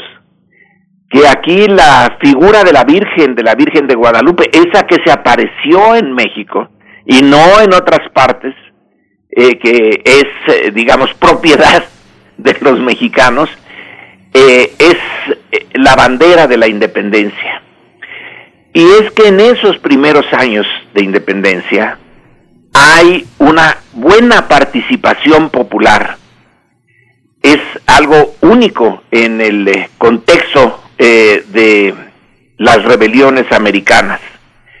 Y a mi juicio, ahí está una de las claves de lo que todavía hoy, hoy, hoy, como diría el clásico eh, dicho de Fox, este, tiene importancia, porque si en principio la rebelión debió de haber sido, como en otras partes de América Latina, de criollos contra peninsulares o, o contra los criollos que apoyaban a los peninsulares, aquí se hizo un movimiento popular y la reacción, el miedo que el Lucas Alamán lo eh, personifica, el miedo a esa muchedumbre, a esas eh, eh, multitudes que atacan Guanajuato, que pasan a cuchillo a todos los españoles, o sea, la crema de la crema, la mera élite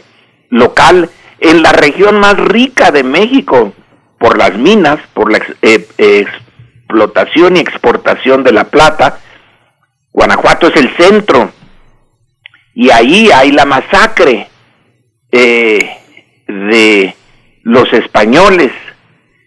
Entonces, en México, los criollos, en buena medida, que en principio hubieran estado de acuerdo con eh, lograr la independencia, porque tendrían un lugar mucho más importante en el eh, contexto político, se asustan, se espantan y van a ir en su eh, buena mayoría en contra de la independencia.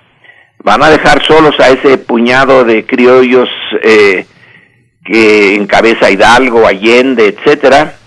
Los van a, eh, la iglesia los va a condenar y em, la guerra toma un, un, un aspecto muy duro, muy brutal la guerra de independencia, sobre todo en esta primera parte, es durísima.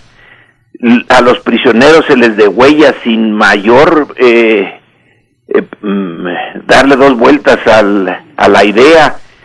Es eh, Calleja, el jefe español, representa la mano más dura de, de la represión. Y yo creo que desde entonces las clases altas mexicanas le tienen un miedo a las clases populares, porque cuando se levantan eh, son incontrolables. Ni Hidalgo pudo controlar a sus eh, huestes. Y entonces va tomando el aspecto de una guerra de castas, de clases, la guerra de independencia, que va a ir, van a ir perdiéndola los independentistas. Finalmente, el, eh, los ejércitos y la organización de los españoles y los criollos eh, realistas, pues se va a ir imponiendo y va a quedar, eh, digamos, arrinconada la eh, parte insurgente hasta que queda Guerrero en las montañas de Guerrero.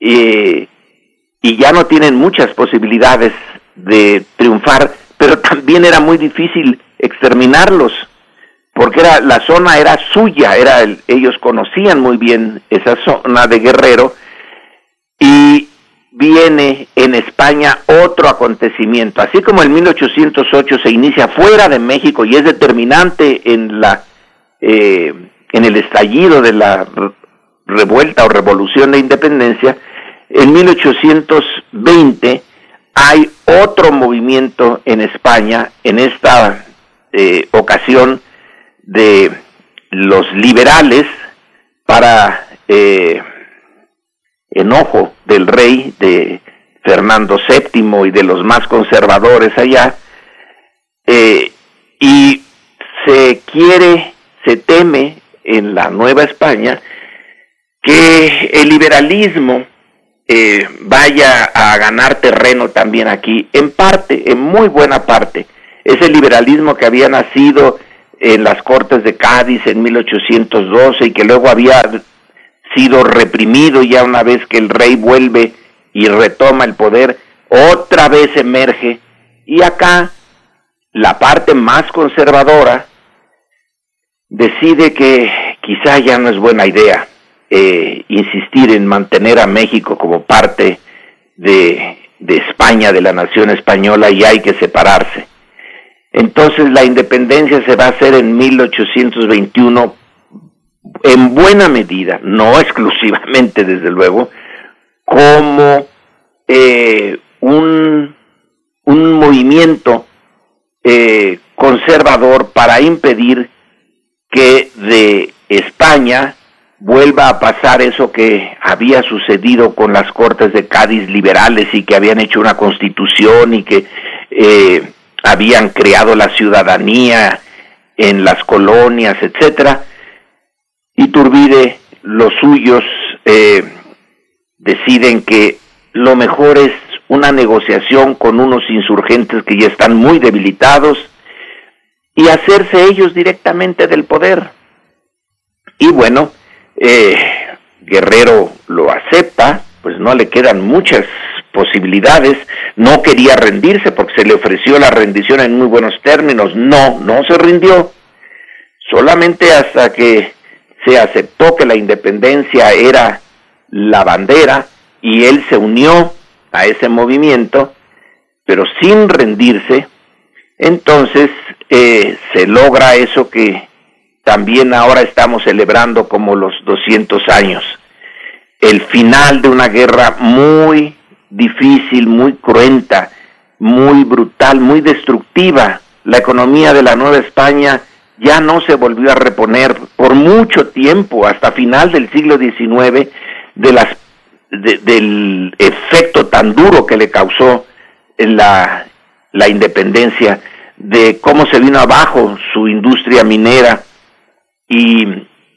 el eh, siglo XIX, sobre todo en su primera parte, es en buena medida una continuación de los enfrentamientos internos que ya estaban como origen de la lucha de independencia, se prolongan eh, monarquistas contra republicanos, centralistas contra federalistas, liberales contra conservadores, es una prolongación de esta larga, larga y conflictiva situación hasta que finalmente eh, la eh, pues en los años 60, 70, el eh, triunfo de una facción, de la facción liberal, eh, de restaurar la república, va a llevar a una cierta, por fin, una unidad, una administración política y el verdadero surgimiento de la nación mexicana, que es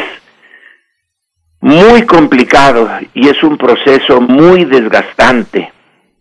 Mientras la eh, el mundo en su parte más moderna iba rapidísimo a la industrialización, al capitalismo, a la globalización, a la primera globalización. Eh, México se estaba estancando en su lucha interna y claro, cuando todo eso termina y hay una cierta paz que viene a ser eh, la República restaurada y el porfiriato, pues ya estábamos muy retrasados. Si empezamos retrasados, nos retrasamos más. Y bueno, desde entonces a forjar la idea de la nación mexicana que ha costado trabajo y nuestra independencia ya no de España, ya no de la Francia que durante un pequeño periodo intentó eh, ser el, la potencia dominante, sino de nuestros vecinos del norte. Ahí está nuestra lucha con la, por la independencia. Por supuesto. Y, hay que seguirla. Hay que seguirla. Doctor Lorenzo Meyer, bueno, ya por aquí nos acompaña Miguel Ángel Quemain, se sumó a media participación tuya, querido Lorenzo. Miguel Ángel, buenos ah. días. Hola Lorenzo, buenos días. Ah, llegaste tarde, Miguel Ángel. no, llegué a tiempo para preguntarle por qué el presidente se identifica más con Morelos que con Hidalgo. Ah, porque Morelos tiene en primer lugar un trasfondo social muy distinto. Morelos viene, bueno, de ser arriero, eh, de ser eh, mestizo. Hidalgo es criollo, criollazo completamente. Eh, sí, tiene una labor con el pueblo de Dolores y muy positiva, pero Morelos es más la esencia de lo que en realidad es México por ser mestizo, por venir de una clase no propietaria. Hidalgo era propietario y su familia eh, tenían propiedad, tierras, haciendas. Eh, Morelos no, Morelos es un, eh, como dirían los anglosajones, self-made man de, de arriero, que no es poca cosa, porque los arrieros eran como los transportistas de hoy. Eh, pero se va al seminario y luego cuando ya se convierte en jefe político y militar de la independencia, pues es bastante buena. Y bueno, Hidalgo no era particularmente bueno como jefe militar, fue un desastre. Eh, Morelos es mejor, se identifica más, más, más Morelos con la parte mayoritaria de México, eh, que Hidalgo. Pues por su biografía, entonces yo supongo que Andrés Manuel eh, López Obrador pues, hace lo mismo, se identifica con ese jefe político y militar que tiene un origen más popular eh, y que en la medida en que pudo hizo las cosas militarmente bien y políticamente es el autor de los sentimientos de la nación, que es como una, una cierta, bueno, la constitución de Apatzingán, es el creador de la primera estructura constitucional eh, realmente mexicana. Y bueno, eso lo hace más atractivo para alguien que desde centro izquierda ve el desarrollo histórico de México que eh, Hidalgo, aunque sin Hidalgo, no hubiera habido Morelos. Claro. Lorenzo Meyer, bueno, pues muchas gracias por esta, por esta lectura. Eh, preguntarte por último, ¿cómo ve, eh, cómo se ve desde el poder central, del, desde el Ejecutivo Federal, con tantos referentes históricos, cada, eh, por lo menos una vez a la semana o una vez cada 15 días nos da una cátedra de historia, desde su personal y político punto de vista eh, ha pasado con recientemente con los 500 años de la caída de México Tenochtitlan, mm, eh, un presidente muy centrado en la figura de Juárez y de Madero, pero cómo se ven estos 200 años es el mero cumpleaños de México, los 200 años eh, si contamos pues el final de la de la gesta heroica en 1821, cómo se ve desde esa mirada presidencial que interpretas, querido Lorenzo Meyer. Ah, bueno, eso es una cosa bien natural y, casi diría yo común, no en México nada más, sino en el mundo en general. Eh, Estados Unidos es un ejemplo de eso. Las políticas del presente, siempre allá en Estados Unidos se habla de los founding fathers y lo que quisieron decir los padres de la nación y de la independencia es una eh, forma de afianzar la legitimidad del gobierno y del régimen que quiere crear eh, y que está creando Andrés eh, Manuel López Obrador. Hacer, eh, echar las raíces de su trabajo más allá del principio del sexenio, más allá del 2018, sin irse hacia atrás, hacia atrás, hacia atrás, y decir esto que yo estoy haciendo es eh, la punta nada más de un proceso que tiene una raíz eh, larguísima y así pues da una mayor legitimidad a su enfrentamiento con los intereses creados, identificarlo a su gobierno con otras etapas de México en donde también hubo una lucha entre los intereses creados que él siempre eh, encuentra muy negativos y el esfuerzo por cambiar. Y la historia, en la interpretación de la historia, que siempre la estamos interpretando y reinterpretando porque nunca sabremos exactamente qué pasó, ni en 1810, ni en 1821, ni qué fue lo que pensaron y por qué decidieron eh, los jefes insurgentes, y mucho menos sabemos qué pasó con el insurgente de a pie. Eh, entonces, la historia es en realidad una visión desde el presente, siempre desde el presente, y en el caso de Andrés Manuel es mucho más claro, del pasado, se reinterpreta el pasado en función de los problemas del presente. Y bueno, la historia es un, eh, es un buen eh, elemento para hacer este ejercicio eh, de identificación y legitimación de un proyecto de gobierno. Por supuesto. Pues querido Lorenzo Meyer, eh, pues ojalá te deseamos un buen pozole, lo que gustes, eh, lo que prefieras degustar en estas fiestas patrias. Ya se ha anunciado que eh, será un acceso sin acceso al público en el Zócalo. Se prevé presencia de un pequeño grupo solamente de invitados, pero bueno, será pues televisada y ahí estaremos comiendo pozole. Pues, pues sí, este, ustedes, yo ya mis casi 80 años, ya no me es muy atractivo irme al Zócalo porque qué tal si llueve. ¿Qué tal si eh, llueve? Así es. Que ya me, ha, ya me ha agarrado varias veces en el Zócalo lloviendo, ¿eh?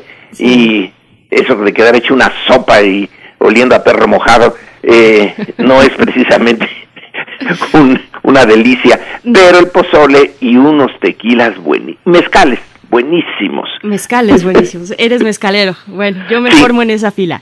Querido Lorenzo Meyer, te deseamos lo mejor hasta dentro de 15 días. Muchas gracias. Hasta dentro de 15 días, Berenice. Eh, Miguel Ángel, hasta luego. Gracias, hasta luego. Bueno, pues, es fascinante, hay que seguir, hay que continuar esta, esta discusión porque, eh, bueno, lo, vimos en algún momento y además tú me diste el pase, Berenice, con el libro extraordinario de Carlos Herrejón. Eh, a lo largo de muchos años he seguido los trabajos que Carlos Herrejón ha hecho sobre Morelos, una biografía verdaderamente extraordinaria y en él, en ese libro marca la, la, la distancia de Hidalgo justamente cuando Calleja toma la, la, este, la, la, granaditas y hacen este, esta, esta masacre, los, las órdenes de Hidalgo no llegaban, no llegaban, este está documentado de, de varios ángulos en la biografía que también eh, Carlos Herrejón hizo de Miguel Hidalgo, que es algo también extraordinario, dos caras de una misma moneda que son verdaderamente que no, no, no hay pérdida. Y lo que señala, lo que señala Lorenzo Meyer en el Archivo General de la Nación hay un, hay un material documental que se hizo temático sobre las rutas de Morelos que terminan justamente en Ecatepec, las rutas militares, las campañas militares que hizo como un, un gran estratega, además de la constitución y los sentimientos de la nación que son eh, documentos señores cumplirá eh, ya cumplió 100 años los sentimientos de la nación. Así es, hay que volver una y otra vez, bueno, a estos elementos, a estos referentes, repositorios, archivísticos, en fin, eh, publicaciones. Ahí está la recomendación para acercarse al trabajo de Carlos Rejón, fundamental, por supuesto, para entender eh, a, Morelos esa, eh, esa campaña en el sur del país. Vamos a hacer una pausa musical, pero por supuesto invitándoles a que nos comenten en redes sociales qué se están preparando ya o qué están pensando para festejar, si es que lo van a hacer estas fiestas patrias este 15 de septiembre. Repetimos, el acceso al Zócalo pues no será público, no hay acceso, no habrá acceso al público, eh, habrá posiblemente un pequeño comité de invitados pero bueno, eh, la, transmisión será televisiva eh, en radio y televisión, los medios públicos de México. Así es que, bueno, pues coméntenos cómo están pensando y preparando este festejo de la gesta heroica, los 200 años de la culminación de ese proceso de guerra de independencia. Nosotros vamos a ir con un poco de música a cargo de Fernando Milagros. Si siempre es el título de esta canción que suena ahora mismo.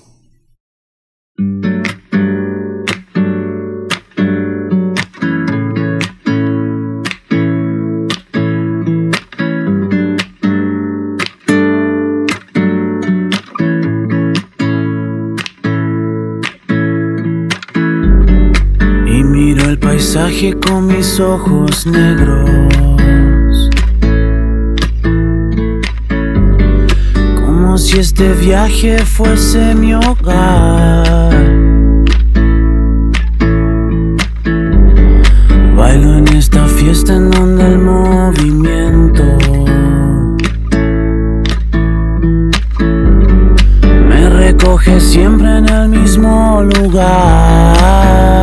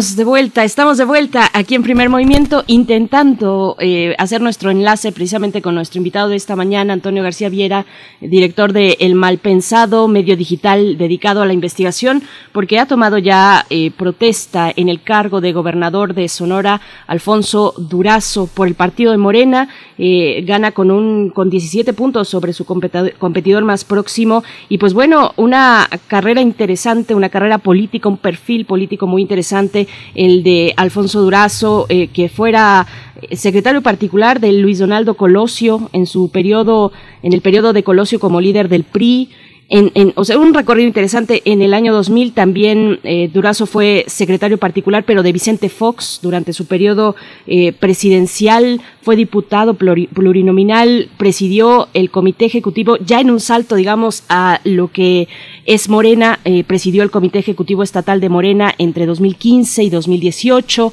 En 2018 tomó protesta como senador en esta legislatura en la que corre todavía es un cargo del que pidió licencia para fungir como titular de la Secretaría de Seguridad y Protección Ciudadana, que después, en octubre del año pasado, pues renunció a ese cargo precisamente para hacer, para cumplir uno de sus objetivos en su carrera política más importantes, que es el de la gubernatura del estado, que lo vio nacer, del estado de Sonora.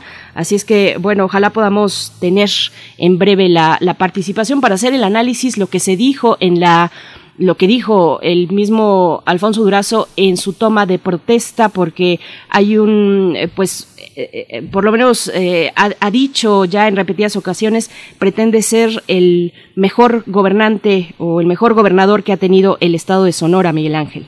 Sí, justamente ha sido muy interesante este, no solo Sonora, sino la cobertura que le hemos dado a los, a los estados, porque una de las características, bueno, es la reforma, la austeridad, el espíritu de austeridad, el recorte de secretarías. Ayer lo hablábamos con Enrique Provencio, lo que significaba el costo de la, eh, de, la, eh, de, la, federación en el en el presupuesto de egresos que ya está reflejado esta, esta, este cuadrar eh, a los gobernadores que representan este cambio de la cuarta transformación y las manos, las manos que eh, mucha gente que conocemos al interior de los gobiernos entrantes, que considera que bueno hay muchas manos del gobierno federal en los estados, ¿no? muchos muchos nombramientos, muchas cuestiones en el gabinete, sobre todo en seguridad, eh, eh, energía, cuestiones de bienestar son y de gobernanza son manos que son parte del gobierno federal. La, se, se extraña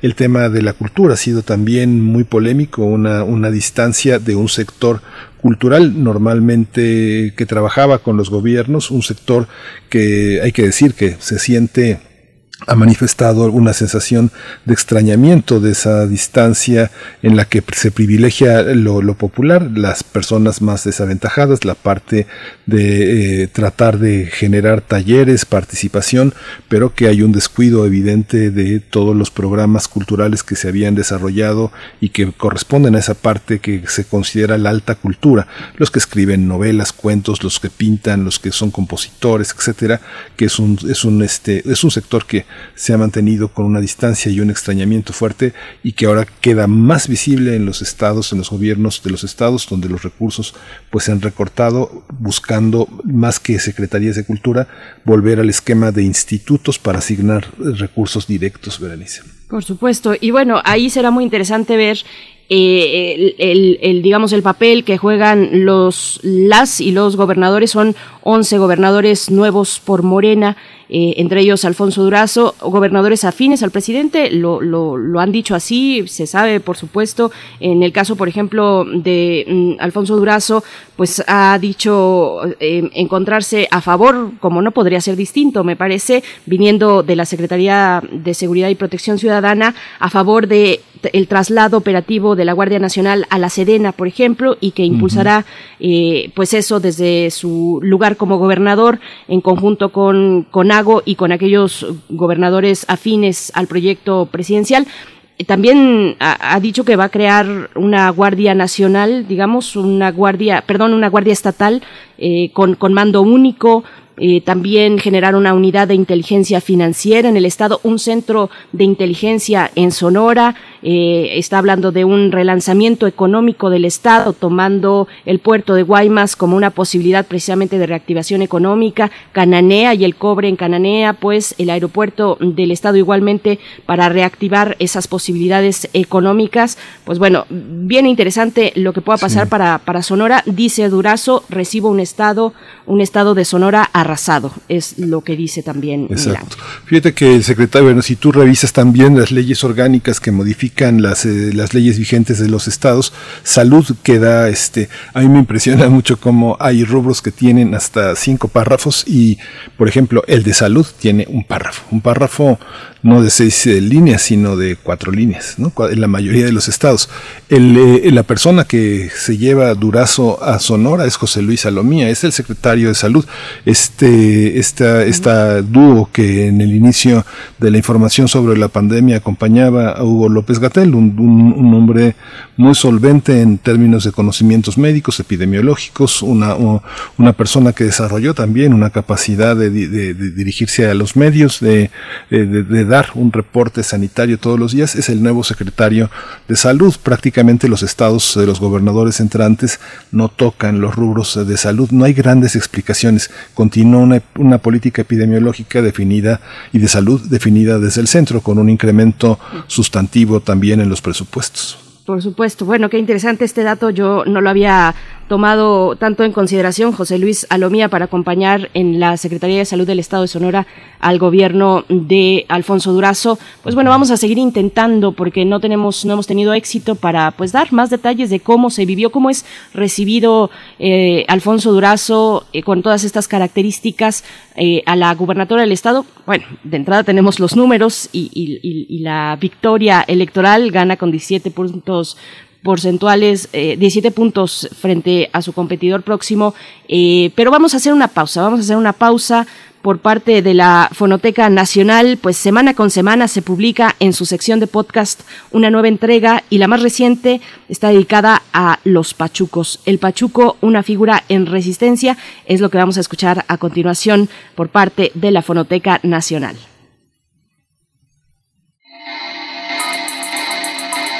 Fonoteca Nacional, la Casa de los Sonidos de México. Esta semana, El Pachuco, una figura en resistencia.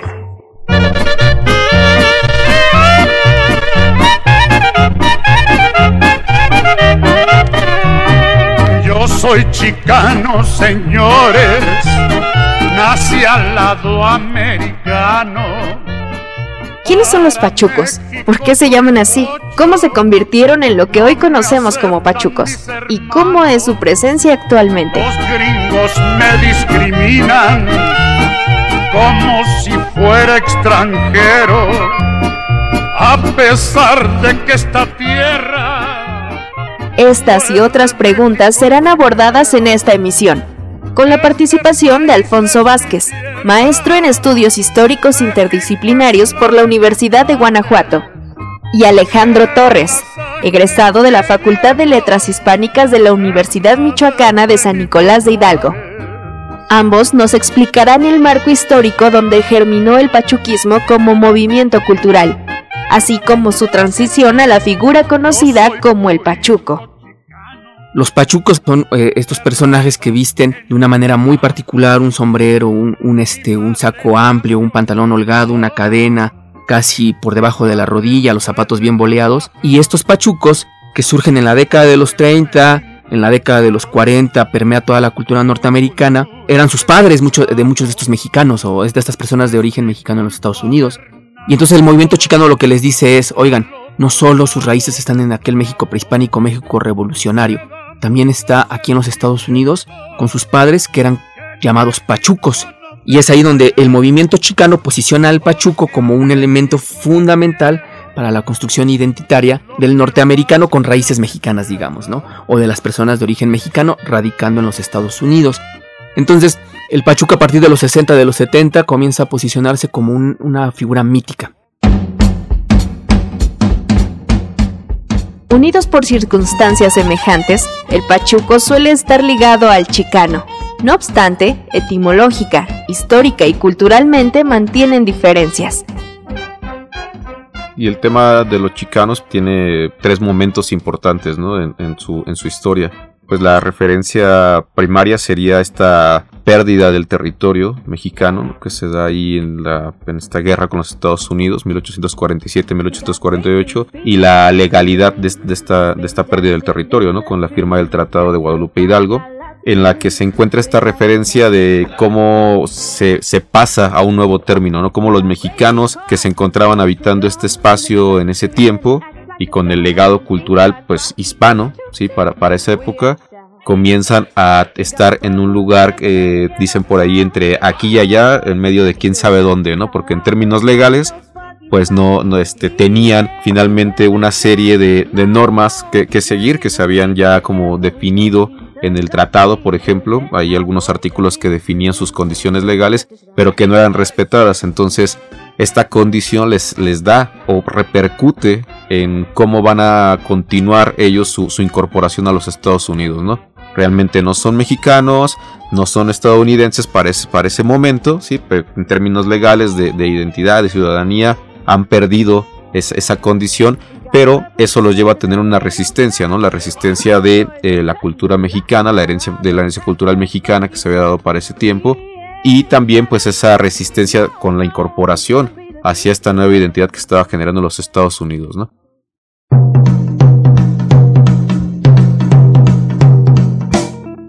Tanto el chicano como el pachuco son el resultado de las condiciones sociales en que se desarrollan. Sus costumbres y tradiciones son la respuesta ante un contexto social particular, donde la frontera es un elemento en común. Así el pachuco, distinguido principalmente por su vestimenta, es la expresión de un movimiento cultural surgido por una causa. El movimiento chicano sería como la confluencia de todos estos elementos, ¿no? Toda esta herencia cultural, toda esta herencia que se da en la identidad de los mexicanos en su primera, segunda y hasta tercera generación en, el hábitat de los Estados Unidos. Sobre todo pues en las categorías que se fueron nombrando eh, con los grupos minoritarios en los Estados Unidos y de los cuales pues surge un personaje muy importante que es el Pachuco, que es ese mero término de la resistencia que hay porque finalmente la década de los 40, una década que se encuentra después de la Gran Depresión, con todo este sufrimiento que hubo y toda esta nueva pauta ¿sí? de, la forma de, vida en los Estados Unidos, principalmente en California, por ejemplo, pues determinó una nueva figura que se configuró como la resistencia.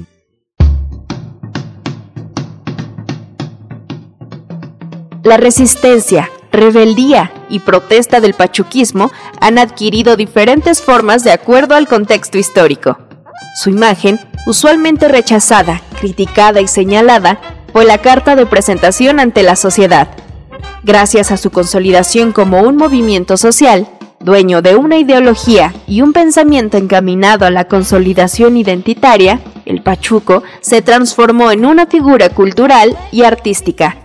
El Pachuco a partir de los 60 de los 70 comienza a posicionarse como una figura mítica. Una figura mítica casi al nivel, por ejemplo, de la Virgen de Guadalupe o de Quetzalcoatl o de Zapata o Francisco Villa. Entonces eh, los ideólogos eh, van posicionando al Pachuco a través del cine, a través de la música, de la literatura, ya no como un elemento negativo que en la década de los 30 y los 40 era visto, ¿no? Porque el pachuco rompía con toda la idea de, de una forma de ser norteamericana y mexicana. Aquellos que hablaban diferente, por ejemplo, tenían un caló ya definido, ¿no? Con palabras del español, también con una vestimenta que tenía cierta característica, cierta particularidad, también, por ejemplo, eh, la convivencia que se daba entre estos mismos sujetos, la, conformación de pandillas, pandillas que ni siquiera tenían esa connotación de ser violentas, ¿no? sino más bien grupos que se habían empezado a identificar y que, se consolidaban eh, entre ellos y que podían tener una pauta para la convivencia, ¿no? Las manifestaciones que pues como cualquier grupo de, jóvenes podría o existe, ¿no? En, su, en su hábitat natural, ¿no? El baile, por ejemplo, ¿no? Era uno de ellos. Pues finalmente la, la expresión artística, artística también, ¿no? algunas pintas también que por ahí ya encontramos, ¿no? Las primeras referencias de pues la señalización de decir que son de tal lugar, ¿no? De tal calle. Entonces, donde se encuentran, donde están ellos representados y pues esta forma del pachuco ya para, la década de los 60 pues se convierte también en un estandarte, como lo dice Alfonso, de pues muy similar, ¿no? Mítica, ¿no? También como otras figuras como Zapata, insistimos, Villa, la Virgen de Guadalupe, Tonantzin, ¿no? Por ejemplo, sí que también estaba ahí presente. La identidad, la raza, la nacionalidad fueron temas fundacionales para el pachuquismo Los pachucos se agruparon para crear una nueva identidad con rasgos no solo de la cultura mexicana o la estadounidense, sino de otros pueblos. El pachuco tiene sus orígenes en un movimiento multirracial, justamente. O sea, hay que recordar que el pachuco es el que viste el traje, como se le llama en, Estados Unidos, en inglés, sut así se le llama ese traje. Entonces, este traje originalmente eh, fue portado por eh, afroamericanos en el Harlem, entonces en, la década de los años 30. Entonces eh, estos afroamericanos, estas comunidades afroamericanas en Harlem, en Nueva York, en toda esta gran caldo cultural, de, gran zona multicultural, pues lógicamente se fue expandiendo a diferentes comunidades como las latinas, diferentes comunidades que, que, que, existían junto con los afroamericanos, ¿no? el traje en los 30 pues fue portado por estas, eh, estos personajes, ¿no?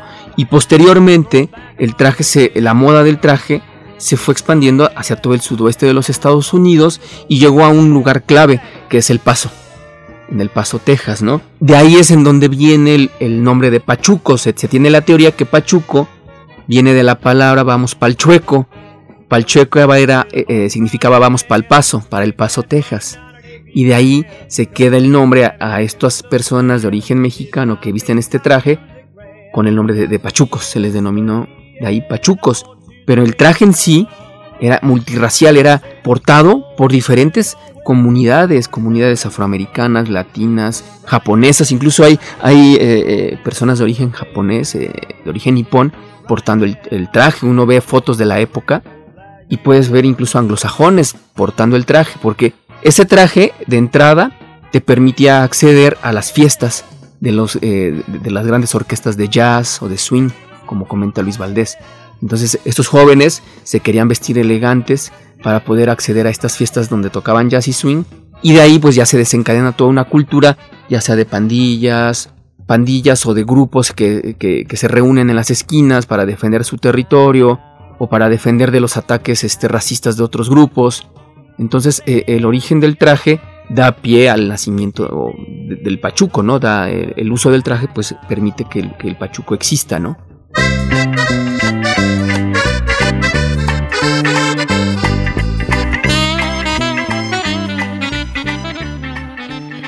El Pachuco, una figura en resistencia, es eh, pues el reciente capítulo del podcast semanal de la Fonoteca Nacional. Dura como media hora, así es que se pueden acercar al sitio de la Fonoteca para poder disfrutarlo completo. Y pues bueno, antes de despedirnos de esta segunda hora de transmisión de la radio Nicolaita, pues le, enviamos saludos a los pachucos que nos estén escuchando. Los pachucos todavía una cultura en resistencia que, que ha tenido pues enclaves en distintos lugares del país la capital es uno de ellos, en el mero centro de eh, ahí a un ladito, bueno, donde se, reúnen en distintos lugares, salones de baile y demás, pero pensaba yo, eh, los que circulan cerca de la Alameda Central, en fin, a todos ustedes, si nos están escuchando, alguno por ahí, pues un saludo fuerte eh, y mucha admiración. Miguel Ángel Quemain, nos estamos despidiendo ya de esta hora. Nos despedimos de la radio Nicolaita, nos escuchamos mañana de, de 8 a 9 de la mañana en la en la misma frecuencia en este poderoso estado que es Michoacán y esta gran ciudad que es Morelia, sede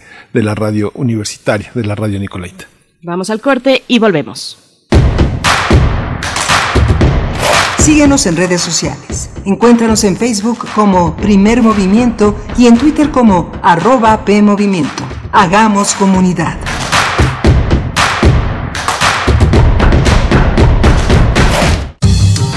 La ciencia que somos. La ciencia que somos. Iberoamérica al aire. Descubre la ciencia que está presente en tu día a día a través de cápsulas, reportajes, entrevistas y reportes en vivo. Viernes de 10 a 11 horas por el 96.1 FM. La ciencia que somos. Iberoamérica al aire. Una coproducción de Radio UNAM y las direcciones de divulgación de la ciencia y de las humanidades. ¿Qué tienen en común Margarita la distraída y Patricio el olvidadizo? Que su INE ya está vencida y van a ir a renovarla. Si tu INE también perdió vigencia, es momento de renovarla. No dejes pasar más tiempo y actualízala. Haz tu cita en INETEL 800-433-2000 o en INE.mx. Podemos pensar de forma distinta, pero tenemos algo que nos une.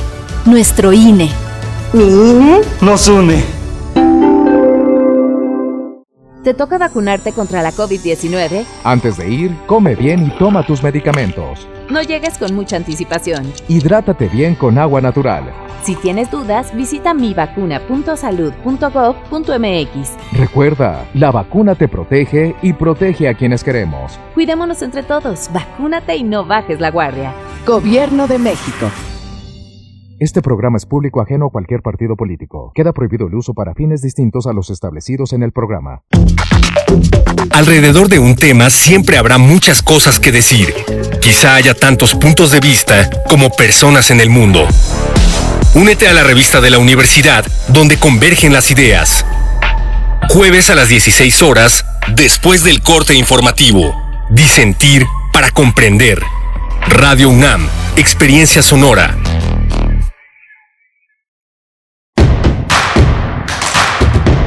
Queremos escucharte. Llámanos al 55 36 43 39 y al 55 36 89 89. Primer movimiento. Hacemos comunidad.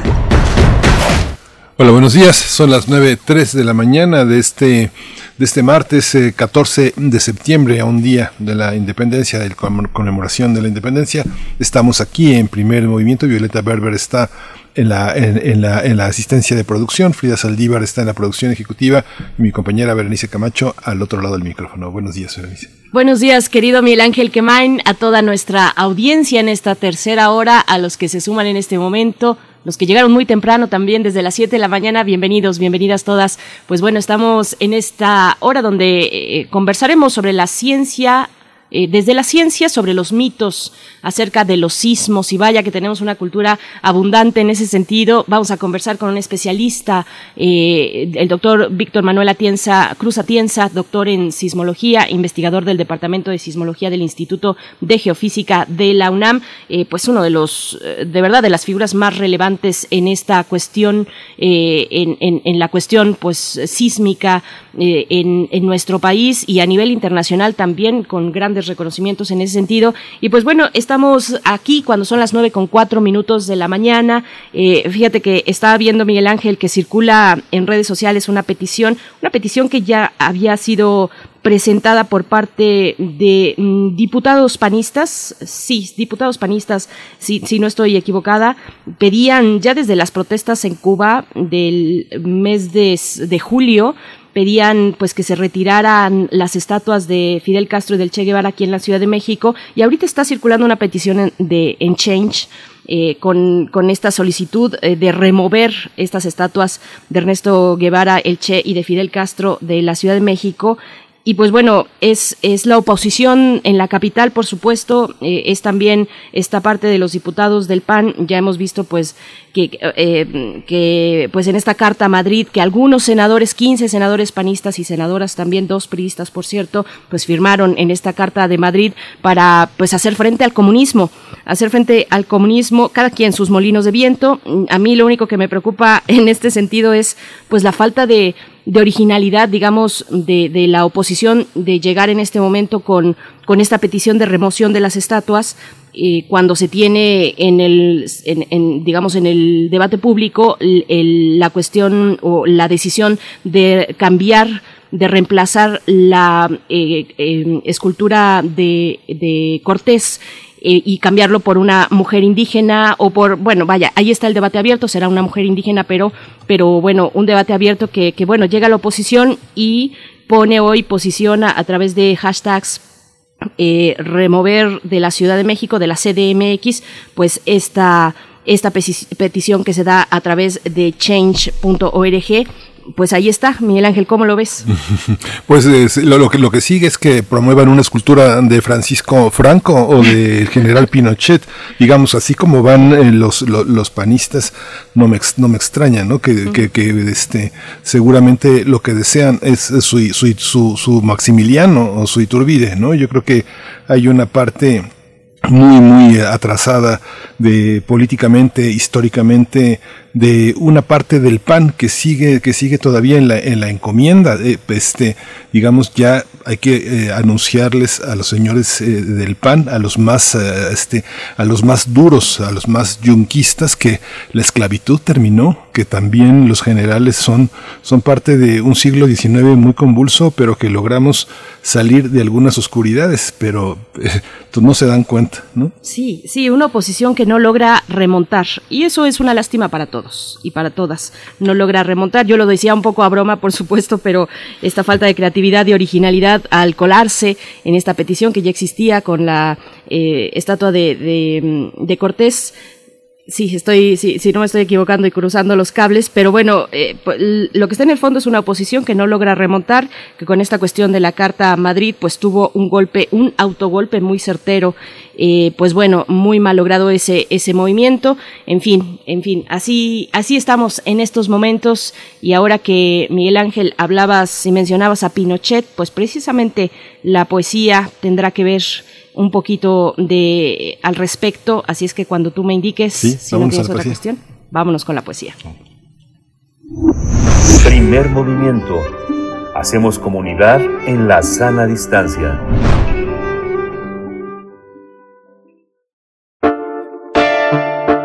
Es hora de poesía necesaria.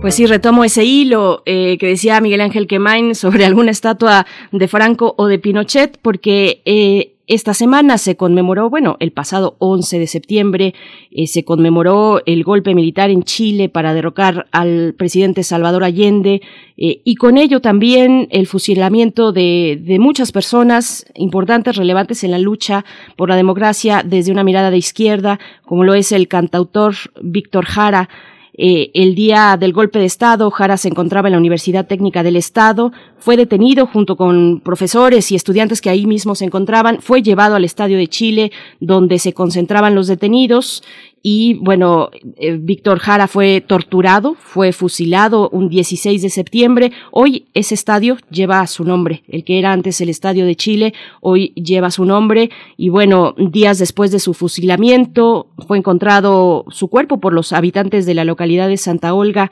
44 impactos de bala en el cuerpo de Víctor Jara, sus dedos estaban quebrados, no había lengua en la cavidad bucal. Y bueno, este poema que les comparto esta mañana fue el último que se tiene reconocido, el último poema que escribió Víctor Jara. Somos cinco mil, somos cinco mil es el título de este poema que va pues por la, memoria, la memoria colectiva, la memoria de los pueblos latinoamericanos. Vamos, vamos con el poema. Aquí en esta pequeña parte de la ciudad somos cinco mil. ¿Cuántos seremos en total en las ciudades y en todo el país? Somos aquí diez mil manos que siembran y hacen andar las fábricas. Cuánta humanidad con hambre, frío, angustia, pánico, dolor, presión moral, temor y locura. Seis de los nuestros se perdieron en el espacio de las estrellas. Uno murió. Uno golpeado como jamás nunca creí se podía golpear a un ser humano. Los otros quisieron quitarse todos los temores, uno saltando al vacío, otro golpeándose la cabeza contra el muro, pero todos, todos con la mirada fija en la muerte. Qué espanto causa el rostro del fascismo. Llevaban a cabo sus planes con precisión artera, sin importarles nada. La sangre para ellos son medallas. La matanza es acto de heroísmo. ¿Es este el mundo que creaste, Dios mío? ¿Para esto tus siete días de trabajo?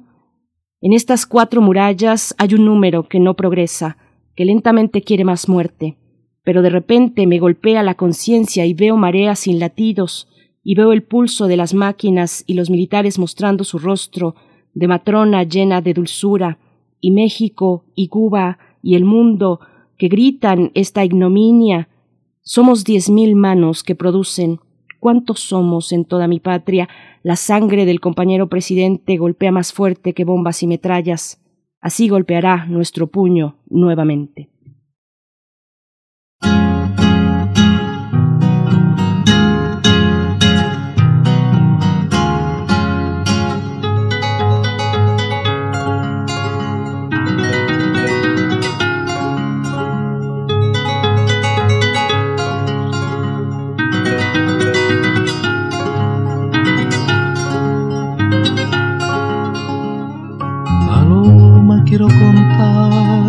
Que estoy solo, que te quiero. Paloma, quiero contarte que estoy solo, que te quiero. Que la vida se me acaba porque te tengo tan lejos. Palomita, verte quiero.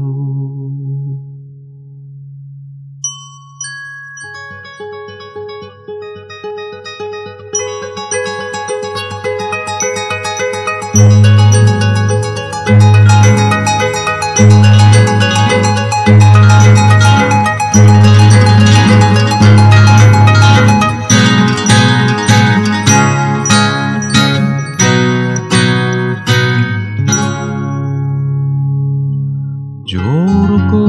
cada recuerdo a pesar que me conté. A pesar que me Lloro con cada recuerdo a pesar que me conté. Lloro con rabia para afuera, pero muy hondo pa' dentro. Palomita, verte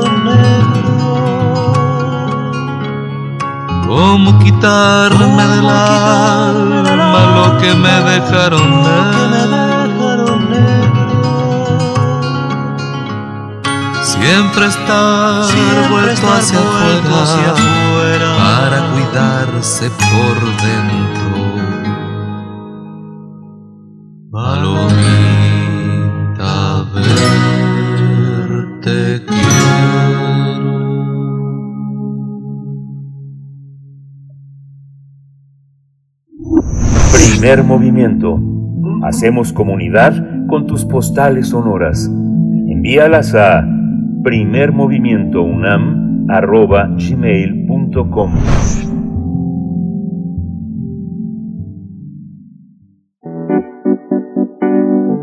La mesa del día.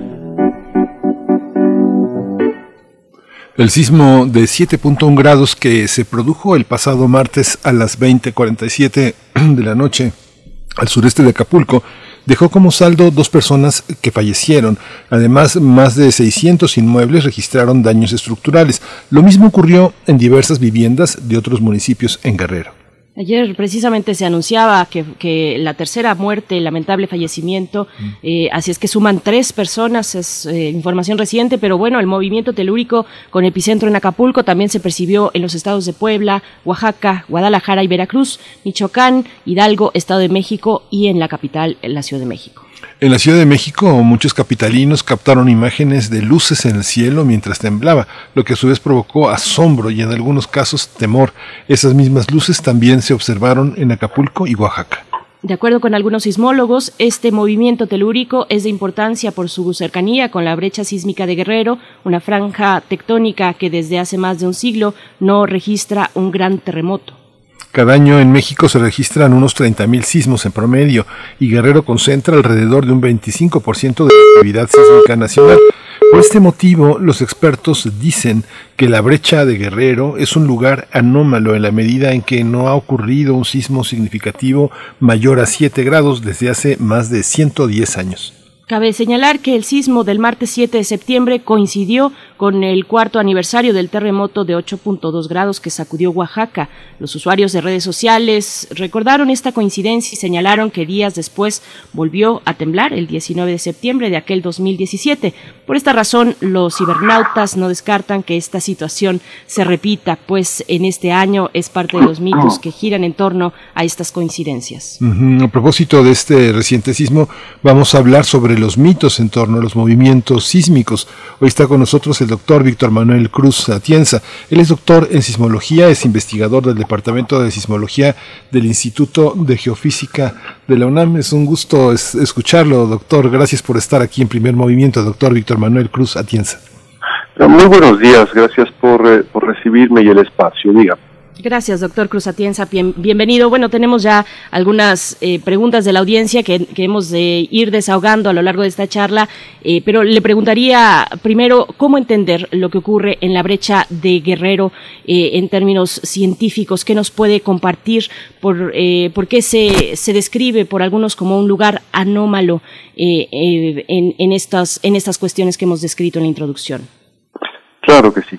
Eh, bueno, mire, la, la, brecha sísmica de Guerrero, la famosa brecha de Guerrero, digamos que está, podemos entenderla, que está compuesta de dos segmentos, dos, dos porciones de la costa de Guerrero que se comportan de manera diferente y que eh, coinciden o comparten la característica de que no ha roto un sismo significativo superior a 7.5, digamos, en los últimos muchos años. Voy a explicar. Entonces, en la Costa Grande, entre Acapulco y Papanoa, esa es la brecha, digamos, que se conoce desde hace muchas décadas, porque el último terremoto de esta naturaleza tuvo lugar en 1911 repito, entre Acapulco y Papanoa, digamos que es la brecha más antigua, ¿no?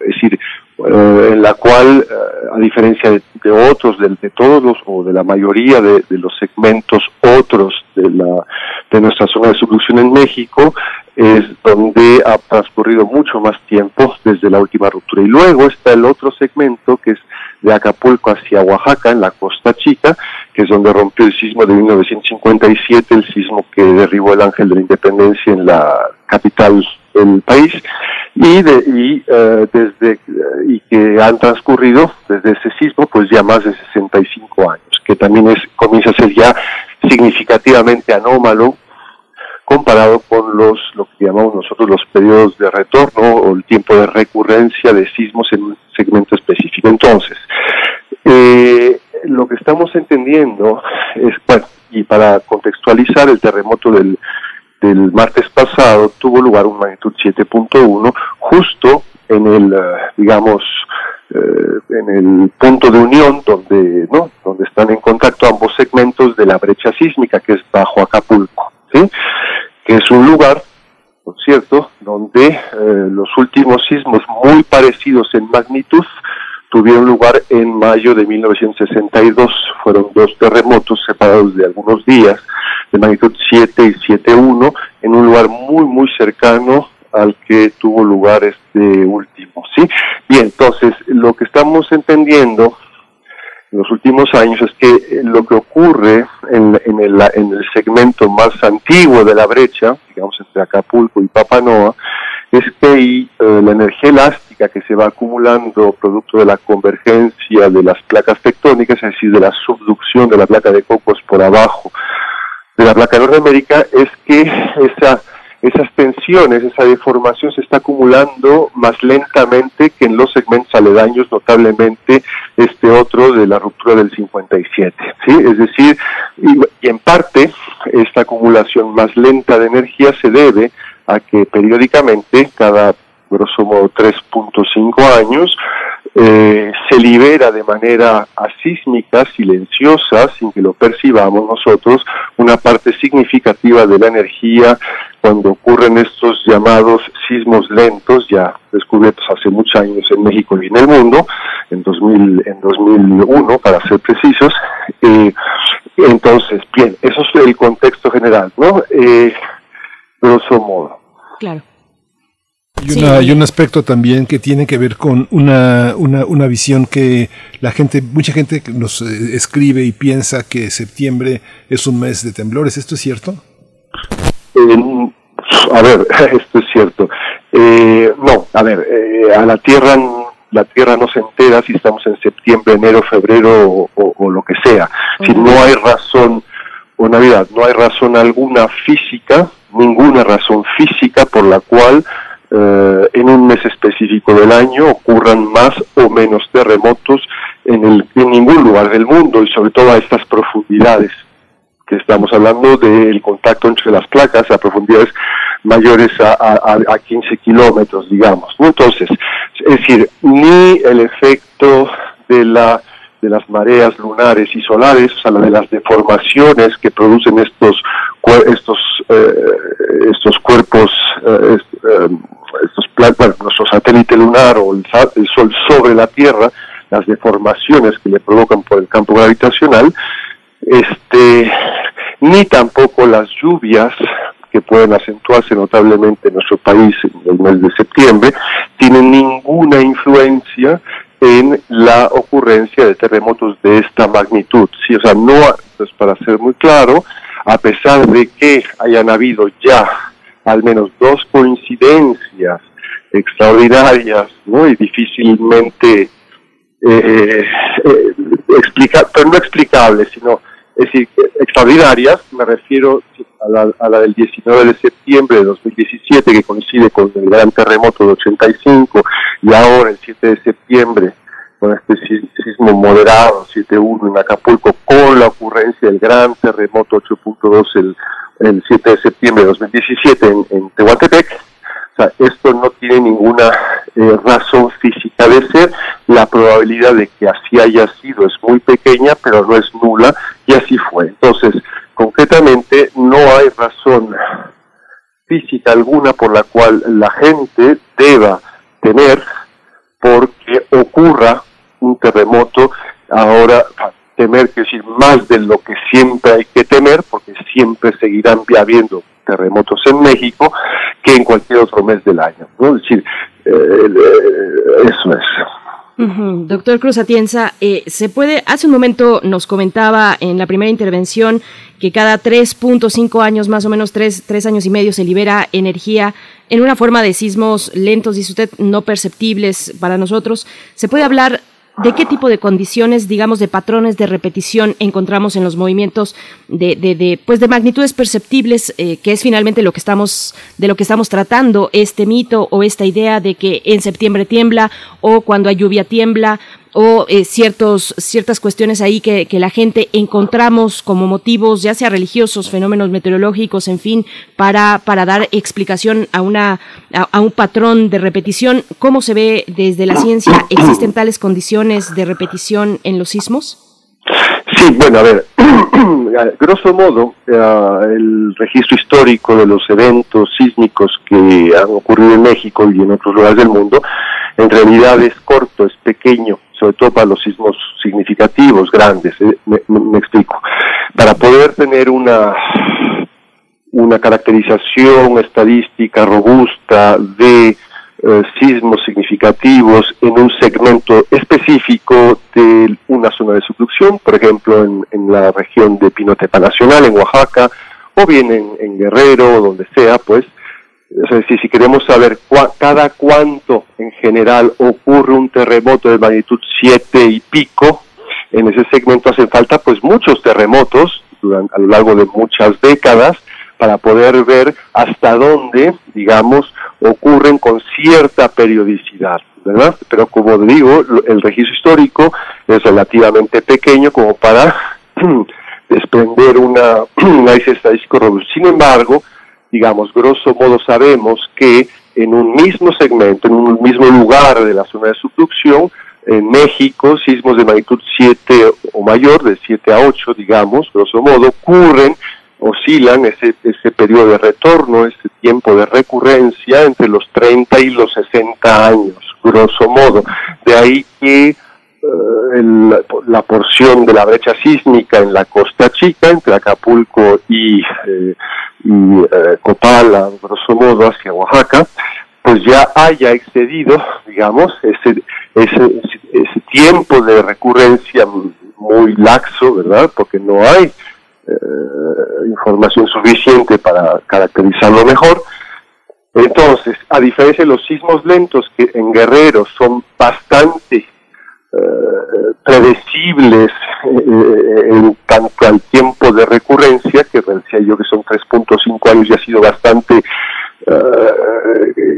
consistente en los últimos 20 años, salvo a partir del sismo de en 2017 pasó algo extraordinario que podría explicar si les interesaba, pero bueno, a diferencia de los sismos lentos, los sismos potencialmente devastadores o, los sismos rápidos, los que conocemos, los que sentimos, es mucho más difícil, por supuesto, eh, poder eh, decir algo acerca del lugar, el momento y la magnitud de un futuro evento. O sea, pues, pues no, no, no, no, no tenemos una respuesta clara, nadie en la Tierra, acerca de esa pregunta de cuándo o cada cuánto va a ocurrir un sismo. A ver, en promedio, en la zona de subducción mexicana, en toda la zona de subducción, no solo en, no en un segmento específico, pues tenemos sismos de magnitud superior a 7, grosso modo, así cada tres años, entre dos o tres años. No es más o menos lo que, que, que pueden pasar más años sin que ocurra, ¿verdad? Uno, y luego vienen más cerca, en fin, no hay una, una regla que, eh, mucho menos fundamentada físicamente, que nos permita establecer un periodo de retorno más preciso. Fíjese, doctor, que en el sismo de 2017 tuvimos, tuve oportunidad de, conversar con algunas personas encargadas de la, de la reconstrucción y, de la, y del diagnóstico en la Ciudad de México. Y decían, esta ciudad está tomada con pinzas y vuelve a temblar con una magnitud un poco superior. Muchas de las cosas que permanecen en vilo van a caer y otras se van a dañar severamente. Existe en su disciplina, doctor, la posibilidad de prever cuáles son las consecuencias de un suelo diseñado para lo urbano después de ser tan castigado por las modificaciones eh, que producen los sismos? ¿Es posible decir ya aquí no o este tipo de este tipo de previsiones? Ya aquí no que aquí ya, no, aquí no construimos, ah, hacemos otro tipo de alternativas, este, ya no podemos seguir aquí. Sí, bueno, para empezar, eh, debo decir que yo no soy especialista en estructuras, ¿no? Para empezar, sin embargo, sí he dialogado bastante con expertos, realmente expertos que conocen la materia, y lo que sí puedo decir primero es, efectivamente, hay muchísimos cientos, muchos cientos de edificios en la Ciudad de México que fueron construidos previamente a las, las renovaciones, las sucesivas renovaciones que ha tenido el, reglamento de construcción de la Ciudad de México. ¿Sí?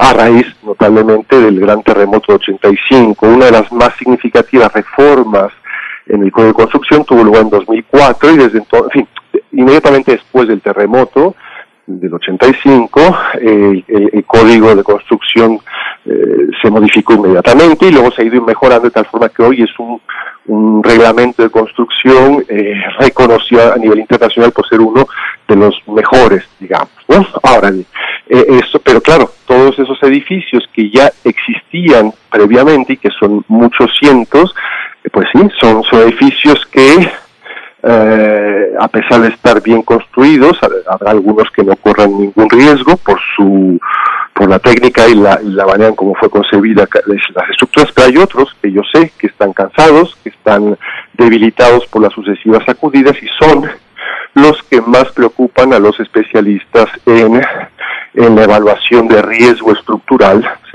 Ahora bien, eh, en cuanto a la otra pregunta, eh, no, no hay razón alguna por la cual no se pueda construir desde el punto de vista sismológico, ¿verdad?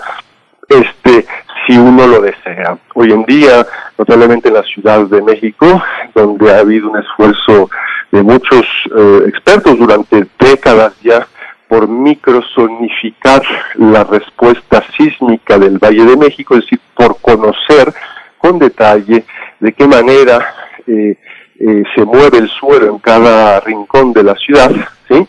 Eh, hoy es posible, atendiendo al reglamento de construcción, edificar cualquier estructura que, tal forma que no sea vulnerable a futuras sacudidas o al menos a las futuras sacudidas eh, eh, similares, a futuras sacudidas similares a las que ya conocemos, ¿verdad? Que ya han ocurrido, digamos, ¿no?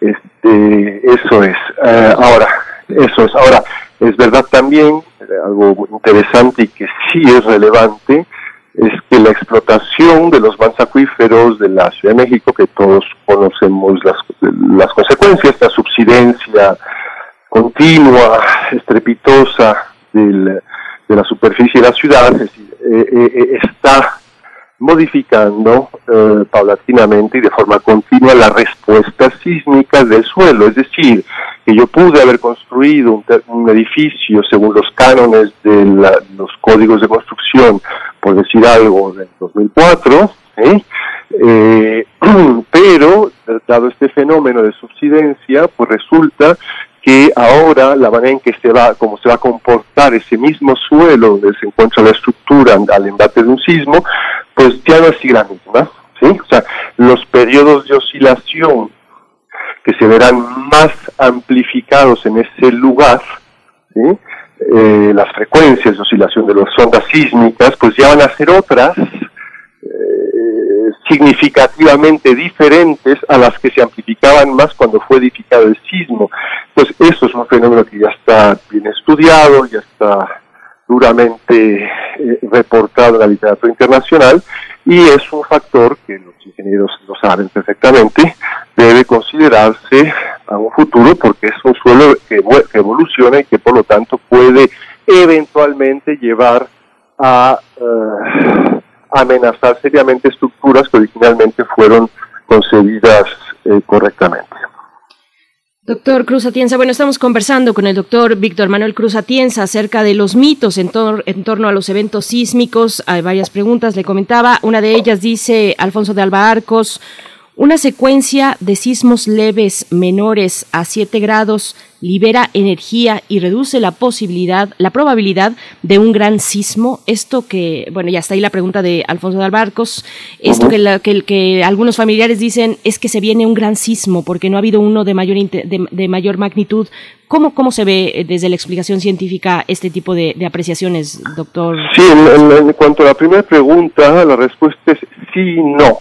Es decir, efectivamente la ocurrencia de cualquier sismo, por pequeño que sea, eh, supone la liberación de energía, ¿de acuerdo? Eso es intuitivo, es como si uno estira una liga, es exactamente el mismo fenómeno, se llama la, elasticidad de los materiales. Entonces, eh, las rocas se comportan de la misma forma. Si uno estira una liga, uno está eh, incrementando la energía mecánica potencial de ese elemento estructural o de ese sólido, la liga, ¿verdad?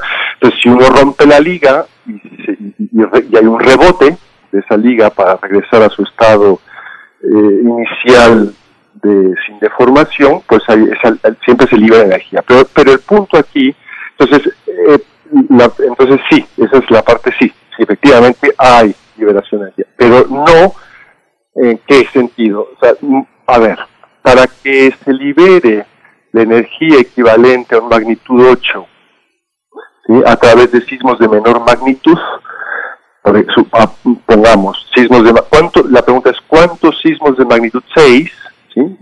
dos unidades de magnitud abajo, ¿no? de 8, se requieren para entonces liberar la totalidad de la energía que supondría una magnitud 8, pues son, son aproximadamente mil sismos, mil sismos de magnitud 6 para que esto así sea. Ahora, de un magnitud 7, por ejemplo, este el 7.1 del mes pasado, ¿no? ¿Cuántos sismos de magnitud 7 se requerirían en ese lugar para liberar la energía de un 8? Pues más o menos son 67 sismos, o sea, a raíz de mil veces, ¿no? Eh, eh, sismos de, eh, de, esta naturaleza, de, este, esta magnitud, magnitud 7 aproximadamente, para entonces, de manera, entonces en términos reales, este sismito, el de 7.1 que tuvo el martes, pues ha liberado una eh, porción casi insignificante de eh, la energía que podría estar acumulada, bueno, que está acumulada en, la brecha sísmica, eh, si es que fuera a haber un evento mayor, digamos, de altitud superior a 8. Claro. Sí, Miguel Ángel. Sí, y, ni hablemos de los sismos más pequeños, las réplicas pues no, no, tienen, digamos, peso alguno en el balance energético de la, de la región porque son aún más pequeños, ¿no? En la, eh, eh, estaba viendo una tabla que nos facilitaron también en la UNAM sobre los principales eh, temblores fatales entre 2000 y, y 2011. Casi, bueno, ninguno ocurre en los polos, en los glaciares. Eh, este, la, actividad humana es susceptible de provocar los temblores como se registran en los movimientos de glaciar eh, por, por su descongelamiento, por, por, la fal, por la alza de temperaturas. ¿Eso es posible? ¿Pensarlo así? Sí, entiendo. Bueno, ¿hasta qué grado y en qué contextos, en qué lugares ¿no? la actividad eh, antropogénica tiene consecuencias en las sismicidades. La pregunta entonces, a ver, si la respuesta es sí, claro que sí, la actividad humana puede tener consecuencias significativas en la sismicidad, en cierto tipo de sismicidad, es decir, en sismicidad somera, no profunda, notablemente en los lugares donde se explotan, por ejemplo, recursos este, minerales o hidrocarburos, notablemente esta técnica que ya han escuchado hablar mucho, el fracking, que es la inyección a muy altas presiones en pozos que se perforan profundidades no mayores de 3 kilómetros para poder eh, disolver el gas lutita, que son formaciones rocosas ricas en, gas. Entonces, eh, la inyección de estos fluidos eh, se ha ya ampliamente también documentado en la literatura internacional, ha provocado terremotos eh, en regiones donde no suele haber terremotos, me refiero a terremotos de magnitud superior incluso a 5, que, parecieran pequeños, en México tenemos muchos magnitud 5 al año, sin embargo, como ocurre en estos otros casos, en regiones donde no suele, no suele temblar, porque tectónicamente son regiones eh, estables, las edificaciones no están preparadas, la gente no sabe eh, qué es lo que hay que hacer en caso de un sismo, en fin, por muchas razones, sí representan entonces un riesgo a, eh, a, estos lugares. Entonces, efectivamente, este es un, caso, ¿no? De, donde claramente la, la, la actividad, hay otros, ¿no? Es decir, desde los los eh, también en torno a las presas, por ejemplo, ¿no? La carga de agua de una presa que fluctúa notablemente según se requiere el uso del agua, puede inducir sismicidad cercana a las presas, o bien, como hacía usted alusión, eh, ya a un nivel más global, el calentamiento de, de, la atmósfera terrestre provoca también el descongelamiento que a su vez puede provocar eh, rupturas en las masas enormes de hielo que hay en los polos, en fin, ¿no? Pero bueno, en fin, más allá de la desgracia que supone esto a nivel global para los ecosistemas en términos de peligro sísmico, es decir, la ruptura de un glaciar, eh, por ejemplo, o de una o de la banquisa, eh, este, en fin, o, de estas grandes masas de hielo, pues en principio para empezar no hay gente o muy poca gente alrededor, o sea, no representan un, un peligro. Doctor Cruz Atienza, otro de los grandes temas sujetos a muchas interpretaciones, a muchos mitos, a muchos temores, son las luces de terremoto, esas luces que iluminan el cielo de manera espectacular y que tuvimos en este reciente, reciente movimiento sísmico del 7 de septiembre, también lo tuvimos en uno de los, de, eh, de los dos que ocurrieron en 2017. ¿Cómo se explican esas luces eh, más allá de la invasión de, extraterrestres o cuestiones por el estilo? ¿Cómo, cuál, ¿Cuál es la explicación ante este fenómeno? Sí, mire, eh, hay, hay, hay razones teóricas y razones experimentales, y resultados que se han tenido en experimentos de laboratorio que perfectamente ilustran la posibilidad real de que una roca con ciertas características geoquímicas notablemente enriquecidas en elementos ferromagnéticos eh, sometidas a grandes presiones, a grandes eh, deformaciones, eh, pueda inducir esa condición de las rocas, la liberación de iones, no, específicamente de oxígeno, debido a las imperfecciones internas de la roca, pequeñas discontinuidades, fracturas, llamémosle así, o espacios entre los poros de la roca, que puede liberar estas, estos, estos electrones y que eventualmente pueden hacer que la roca se vuelva una especie de semiconductor para que haya corrientes eléctricas que fluyan en ella. Eso es, eso es, eso es así, eso puede ocurrir en, en el laboratorio, etcétera, ¿no? Ahora bien, también ha habido eh, hay publicaciones, incluso algunas recientes, que, eh, en fin, analizan reportes, a veces un fenómeno que se estudia desde el siglo XIX y que así, ¿no? Es decir, la posibilidad de que un sismo, eh, ya sea antes de que ocurra o durante la ocurrencia del terremoto, pueda provocar este fenómeno luminiscente, ¿sí? sin embargo, es muy difícil desde el punto de vista científico tener la certeza que de que cualquiera de estas eh, observaciones reportadas en la literatura se deban estrictamente a la ocurrencia del terremoto. Por eso es tan difícil y polémico el tema incluso en la comunidad científica. En cuanto al terremoto, sí, o sea, es muy difícil en realidad tener evidencia inequívoca de que algo que pudo percibirse se deba necesariamente, o sea, sea consecuencia de el paso de las ondas sísmicas de un sismo o bien de la deformación previa a la ruptura de la roca. ¿Me explico?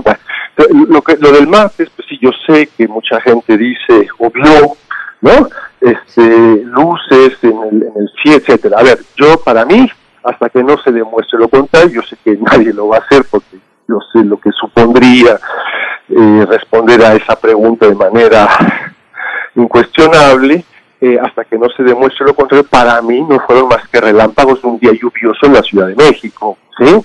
Eh, yo no tengo razón alguna, razón, otra razón para suponer que eh, esos, esas luces o que quedan, a ver, que son, son como centellos, ni las he visto bien, pero en, el cielo sean producto del sismo, o sea, del paso de las deformaciones dinámicas que provoca las ondas sísmicas en las rocas conforme se propagan, ¿no?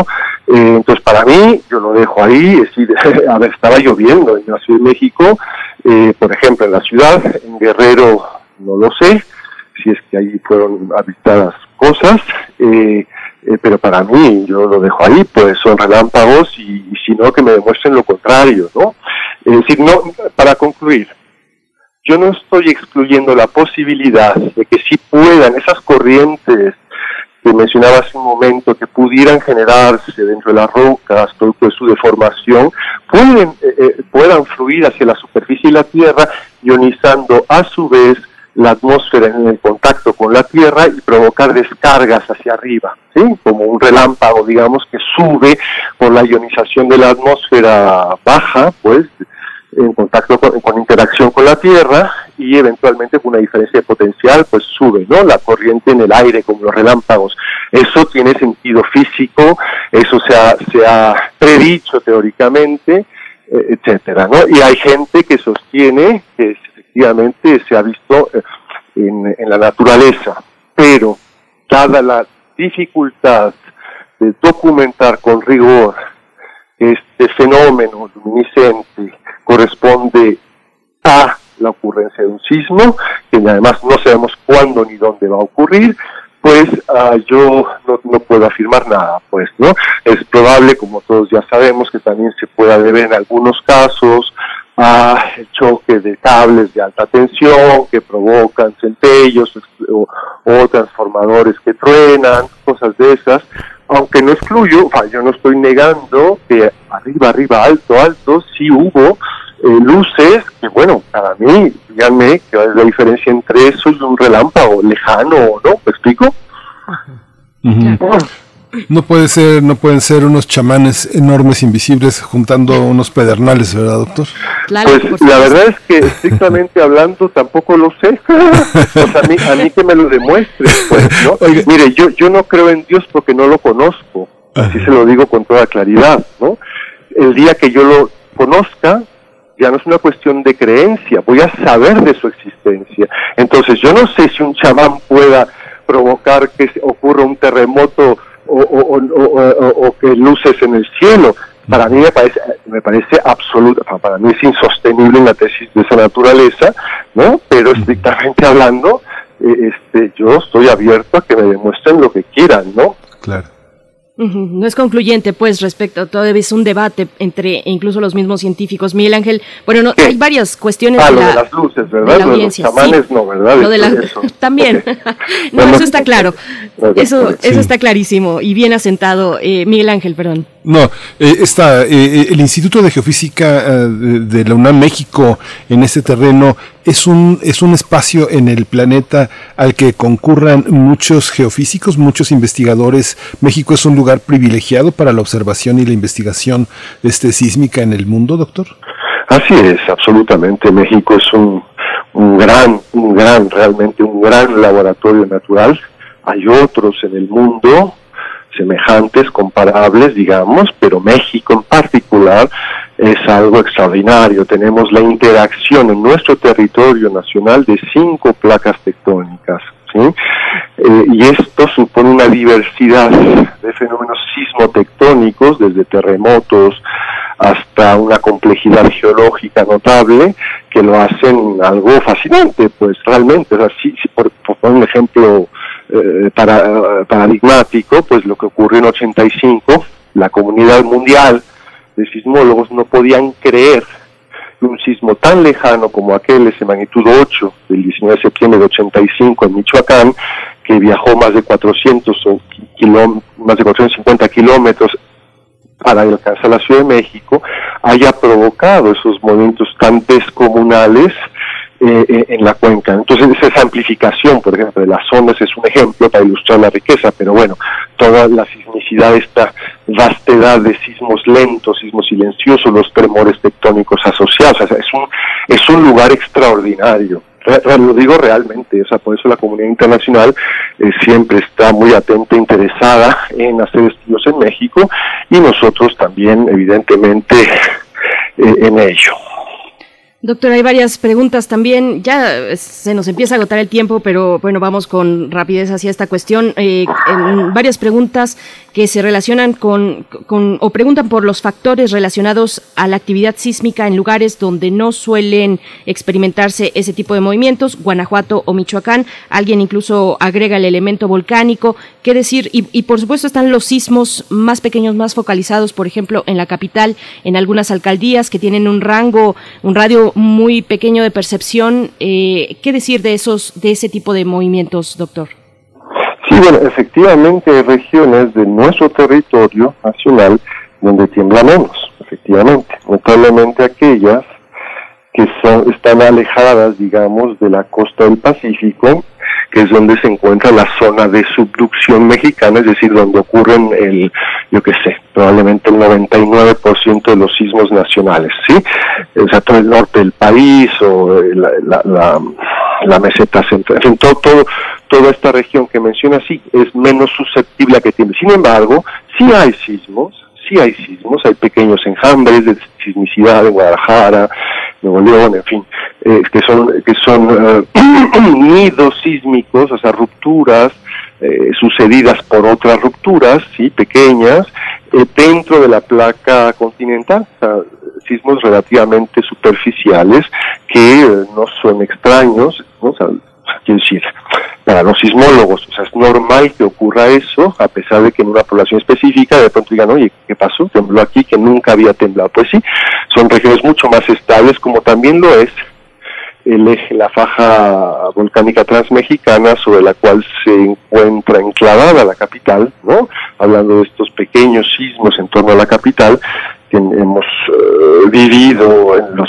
recientes años, eh, eh, y, eh, eh, pero a ver, se sabe que han habido, lo que pasa es que estos sismos, digamos, en más superficiales, el, tiempo de recurrencia que tienen es muchísimo más grande que los sismos típicos de subducción bajo la costa. Estamos hablando de periodos de retorno de cientos de años. En 1912, por ejemplo, hubo un sismo de magnitud 7 aproximadamente, o 6-9, si mal no recuerdo, pues había pocos, pocos instrumentos en aquella época, en una falla eh, cerca del poblado de Acampay, como a 100 kilómetros al noroeste de la Ciudad de México.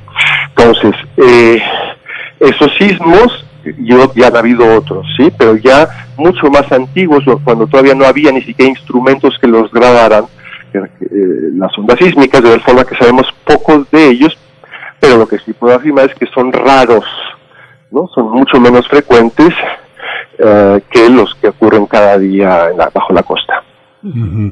Hay variables, doctor, que, eh, este, que no se lleguen a considerar de ordinario porque son tan tan poco frecuentes que no son no, no sobredeterminan la aparición de algún fenómeno sísmico relacionadas con algún lugar del planeta que se acostumbre que no tiemble y que y que de pronto haya algún tipo de modificación o algún tipo de variable que ocasione movimientos sísmicos eh, provocado por la naturaleza misma o la actividad humana. No por la actividad de, la naturaleza misma, sísmica o de algún otro orden este de fenómenos climatológicos. Sí. Bien, eh, a ver, mire, eh, en cuanto a, a ver, fenómenos climatológicos, lluvia, grosso modo, no esencialmente, porque la lluvia, el agua cae y percola, penetra los suelos y puede alcanzar profundidades no muy grandes, ¿sí? De pocos cientos de metros, o yo qué sé, tal vez un kilómetro. Pero bueno, a ver, y efectivamente, el agua sí que tiene implicaciones, en general, ¿eh? en el comportamiento de una falla geológica no activa. Es decir, si usted eh, inyecta agua o se infiltra agua a esa falla, que está ya sometida a un esfuerzo tectónico, pues lo que ocurre es que eh, eh, los esfuerzos que impiden eh, que ocurra el sismo se reducen. ¿eh? lo que llamamos el, esfuerzo efectivo normal a la falla puede reducirse y por lo tanto romper. Lo que pasa notablemente lo que explicaba yo antes con el fracking. Ahora bien, las lluvias normales en México, torrenciales, aunque sean o huracanes, ¿no? Este, pues sí, también suponen precipitación y percolación de agua, pero en ningún caso, bajo ninguna circunstancia, las profundidades de interés de estos sismos mayores. Por lo tanto, al menos las lluvias no son, eh, no tienen relación alguna con la ocurrencia de sismos grandes, que son de los que estamos hablando. Ahora, este, eh, ¿qué más? No sé, eh, lo, del, cambio climático ya platicamos, sí, las cargas, o sea, la marea, la marea lunar, provocada en la Tierra, si bien no modula, no, hay no se ha podido demostrar que module la ocurrencia de sismos significativos en la Tierra, hay mucha gente que lo ha estudiado, es cierto, eso sí que lo sabemos, que sí que modula sismicidad de una magnitud muy, muy pequeña en ciertos lugares de la Tierra, eh, notablemente en México, ¿sí? Eh, eh, eh, sismos de magnitud mucho, muy pequeña, imperceptibles para nosotros, pues sí, efectivamente vemos que hay una correlación, notablemente algo que llamamos nosotros los tremores tectónicos, que son señales sostenidas, sísmicas de muy baja amplitud, y vemos como clarísimamente hay una correlación eh, temporal entre los esfuerzos inducidos por las mareas lunares en la Tierra y la ocurrencia de estos pequeños sismos en ciertos lugares de la Tierra, notablemente en México, y pienso yo en la, en, la secuencia de réplicas muy, muy grande que hubo después del terremoto del 20 de marzo de 2012 en, en Ometepec, ahí en, cerca de la frontera entre Oaxaca y, Guerrero. Eh, Ahí hemos analizado en detalle justamente esta gran cantidad de sismos que fueron registrados después de esa magnitud siete y pico, eh, y es muy bonito ver cómo la cantidad de réplicas, repito, de magnitud muy pequeña, están eh, de alguna forma moduladas eh, por la por la el efecto de la marea lunar.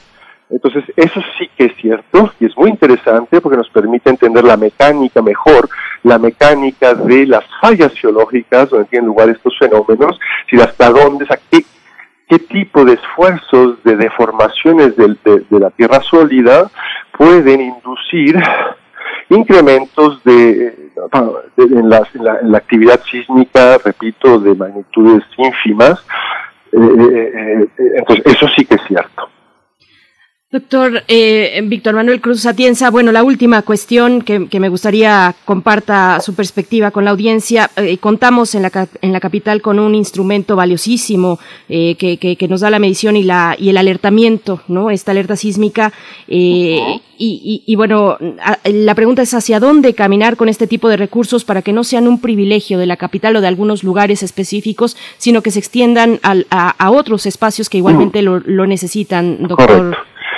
Sí, sí, a ver, ah, ese es un tema muy delicado que yo he señalado hace años ya y el esfuerzo que ha realizado durante ya muchas décadas el Centro de Instrumentación y Registro Sísmico, encargado de la alerta sísmica mexicana, eh, justo que inició a raíz de 85, es un esfuerzo más que loable, es extraordinario, el, despliegue tecnológico y el desarrollo tecnológico que ha, hecho esta institución.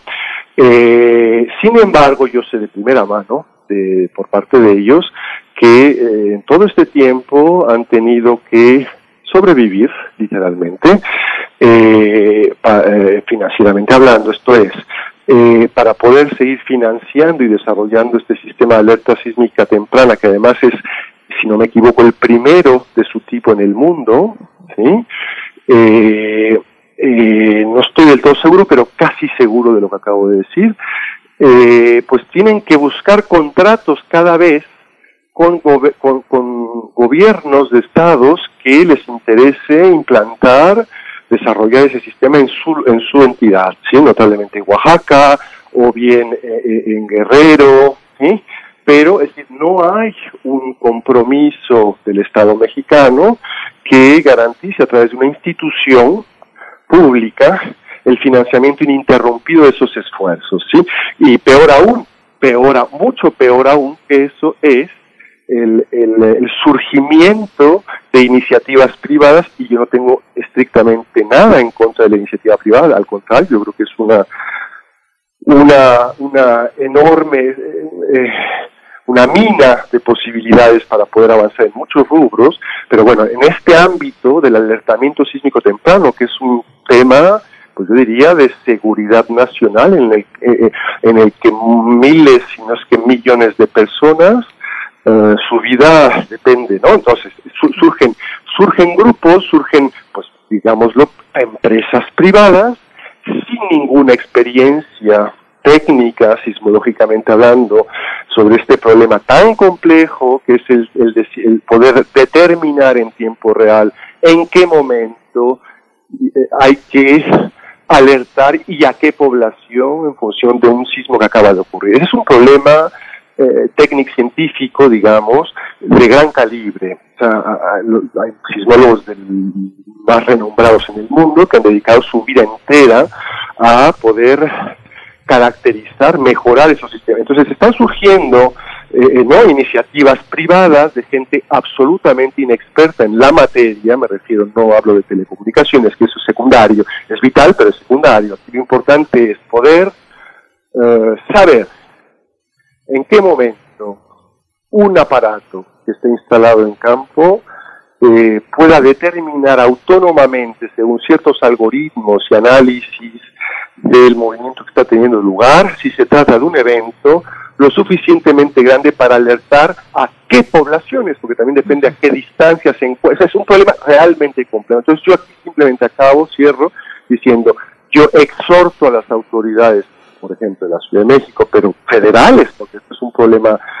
nacional, me refiero al menos en una gran porción del territorio nacional expuesta a los sismos, en ah, regular con el mayor rigor posible todo este, este desarrollo indiscriminado en gran medida, yo no sé a ciencia cierta, ¿eh? eso ocurre porque así es, eh, de eh, plataformas, de eh, ¿cómo se llama?, aplicaciones de estas de celular y de incluso que ellos mismos, por su cuenta y bajo la asesoría de no sé quiénes, porque yo conozco a todos los sismólogos en este país, o sea que no, en general no, no somos nosotros los que estamos detrás, instalan equipos que operan así en otros países eh, para alertar según ellos. Y, todos sabemos, los que sabemos en la materia, que eh, esto no funciona así, pues.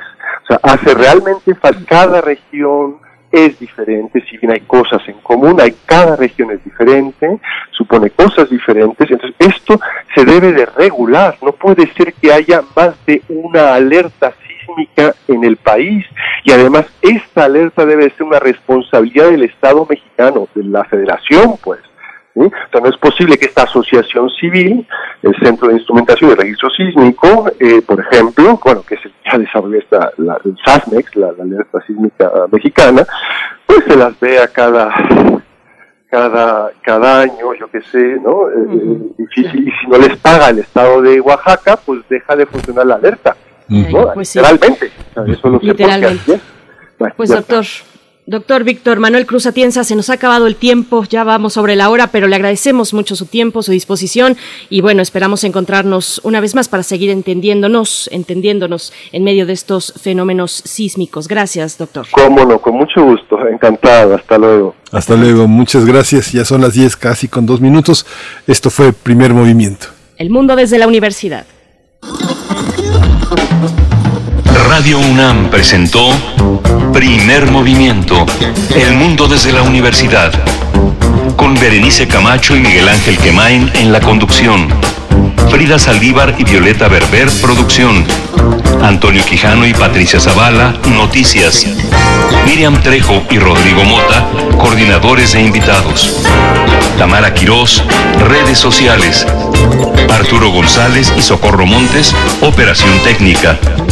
Servicio social, Cecilia Esquivel y Roberto Rebollo. Locución, Tessa Uribe y Juan Stack. Quédate en sintonía con Radio UNAM. Experiencia sonora.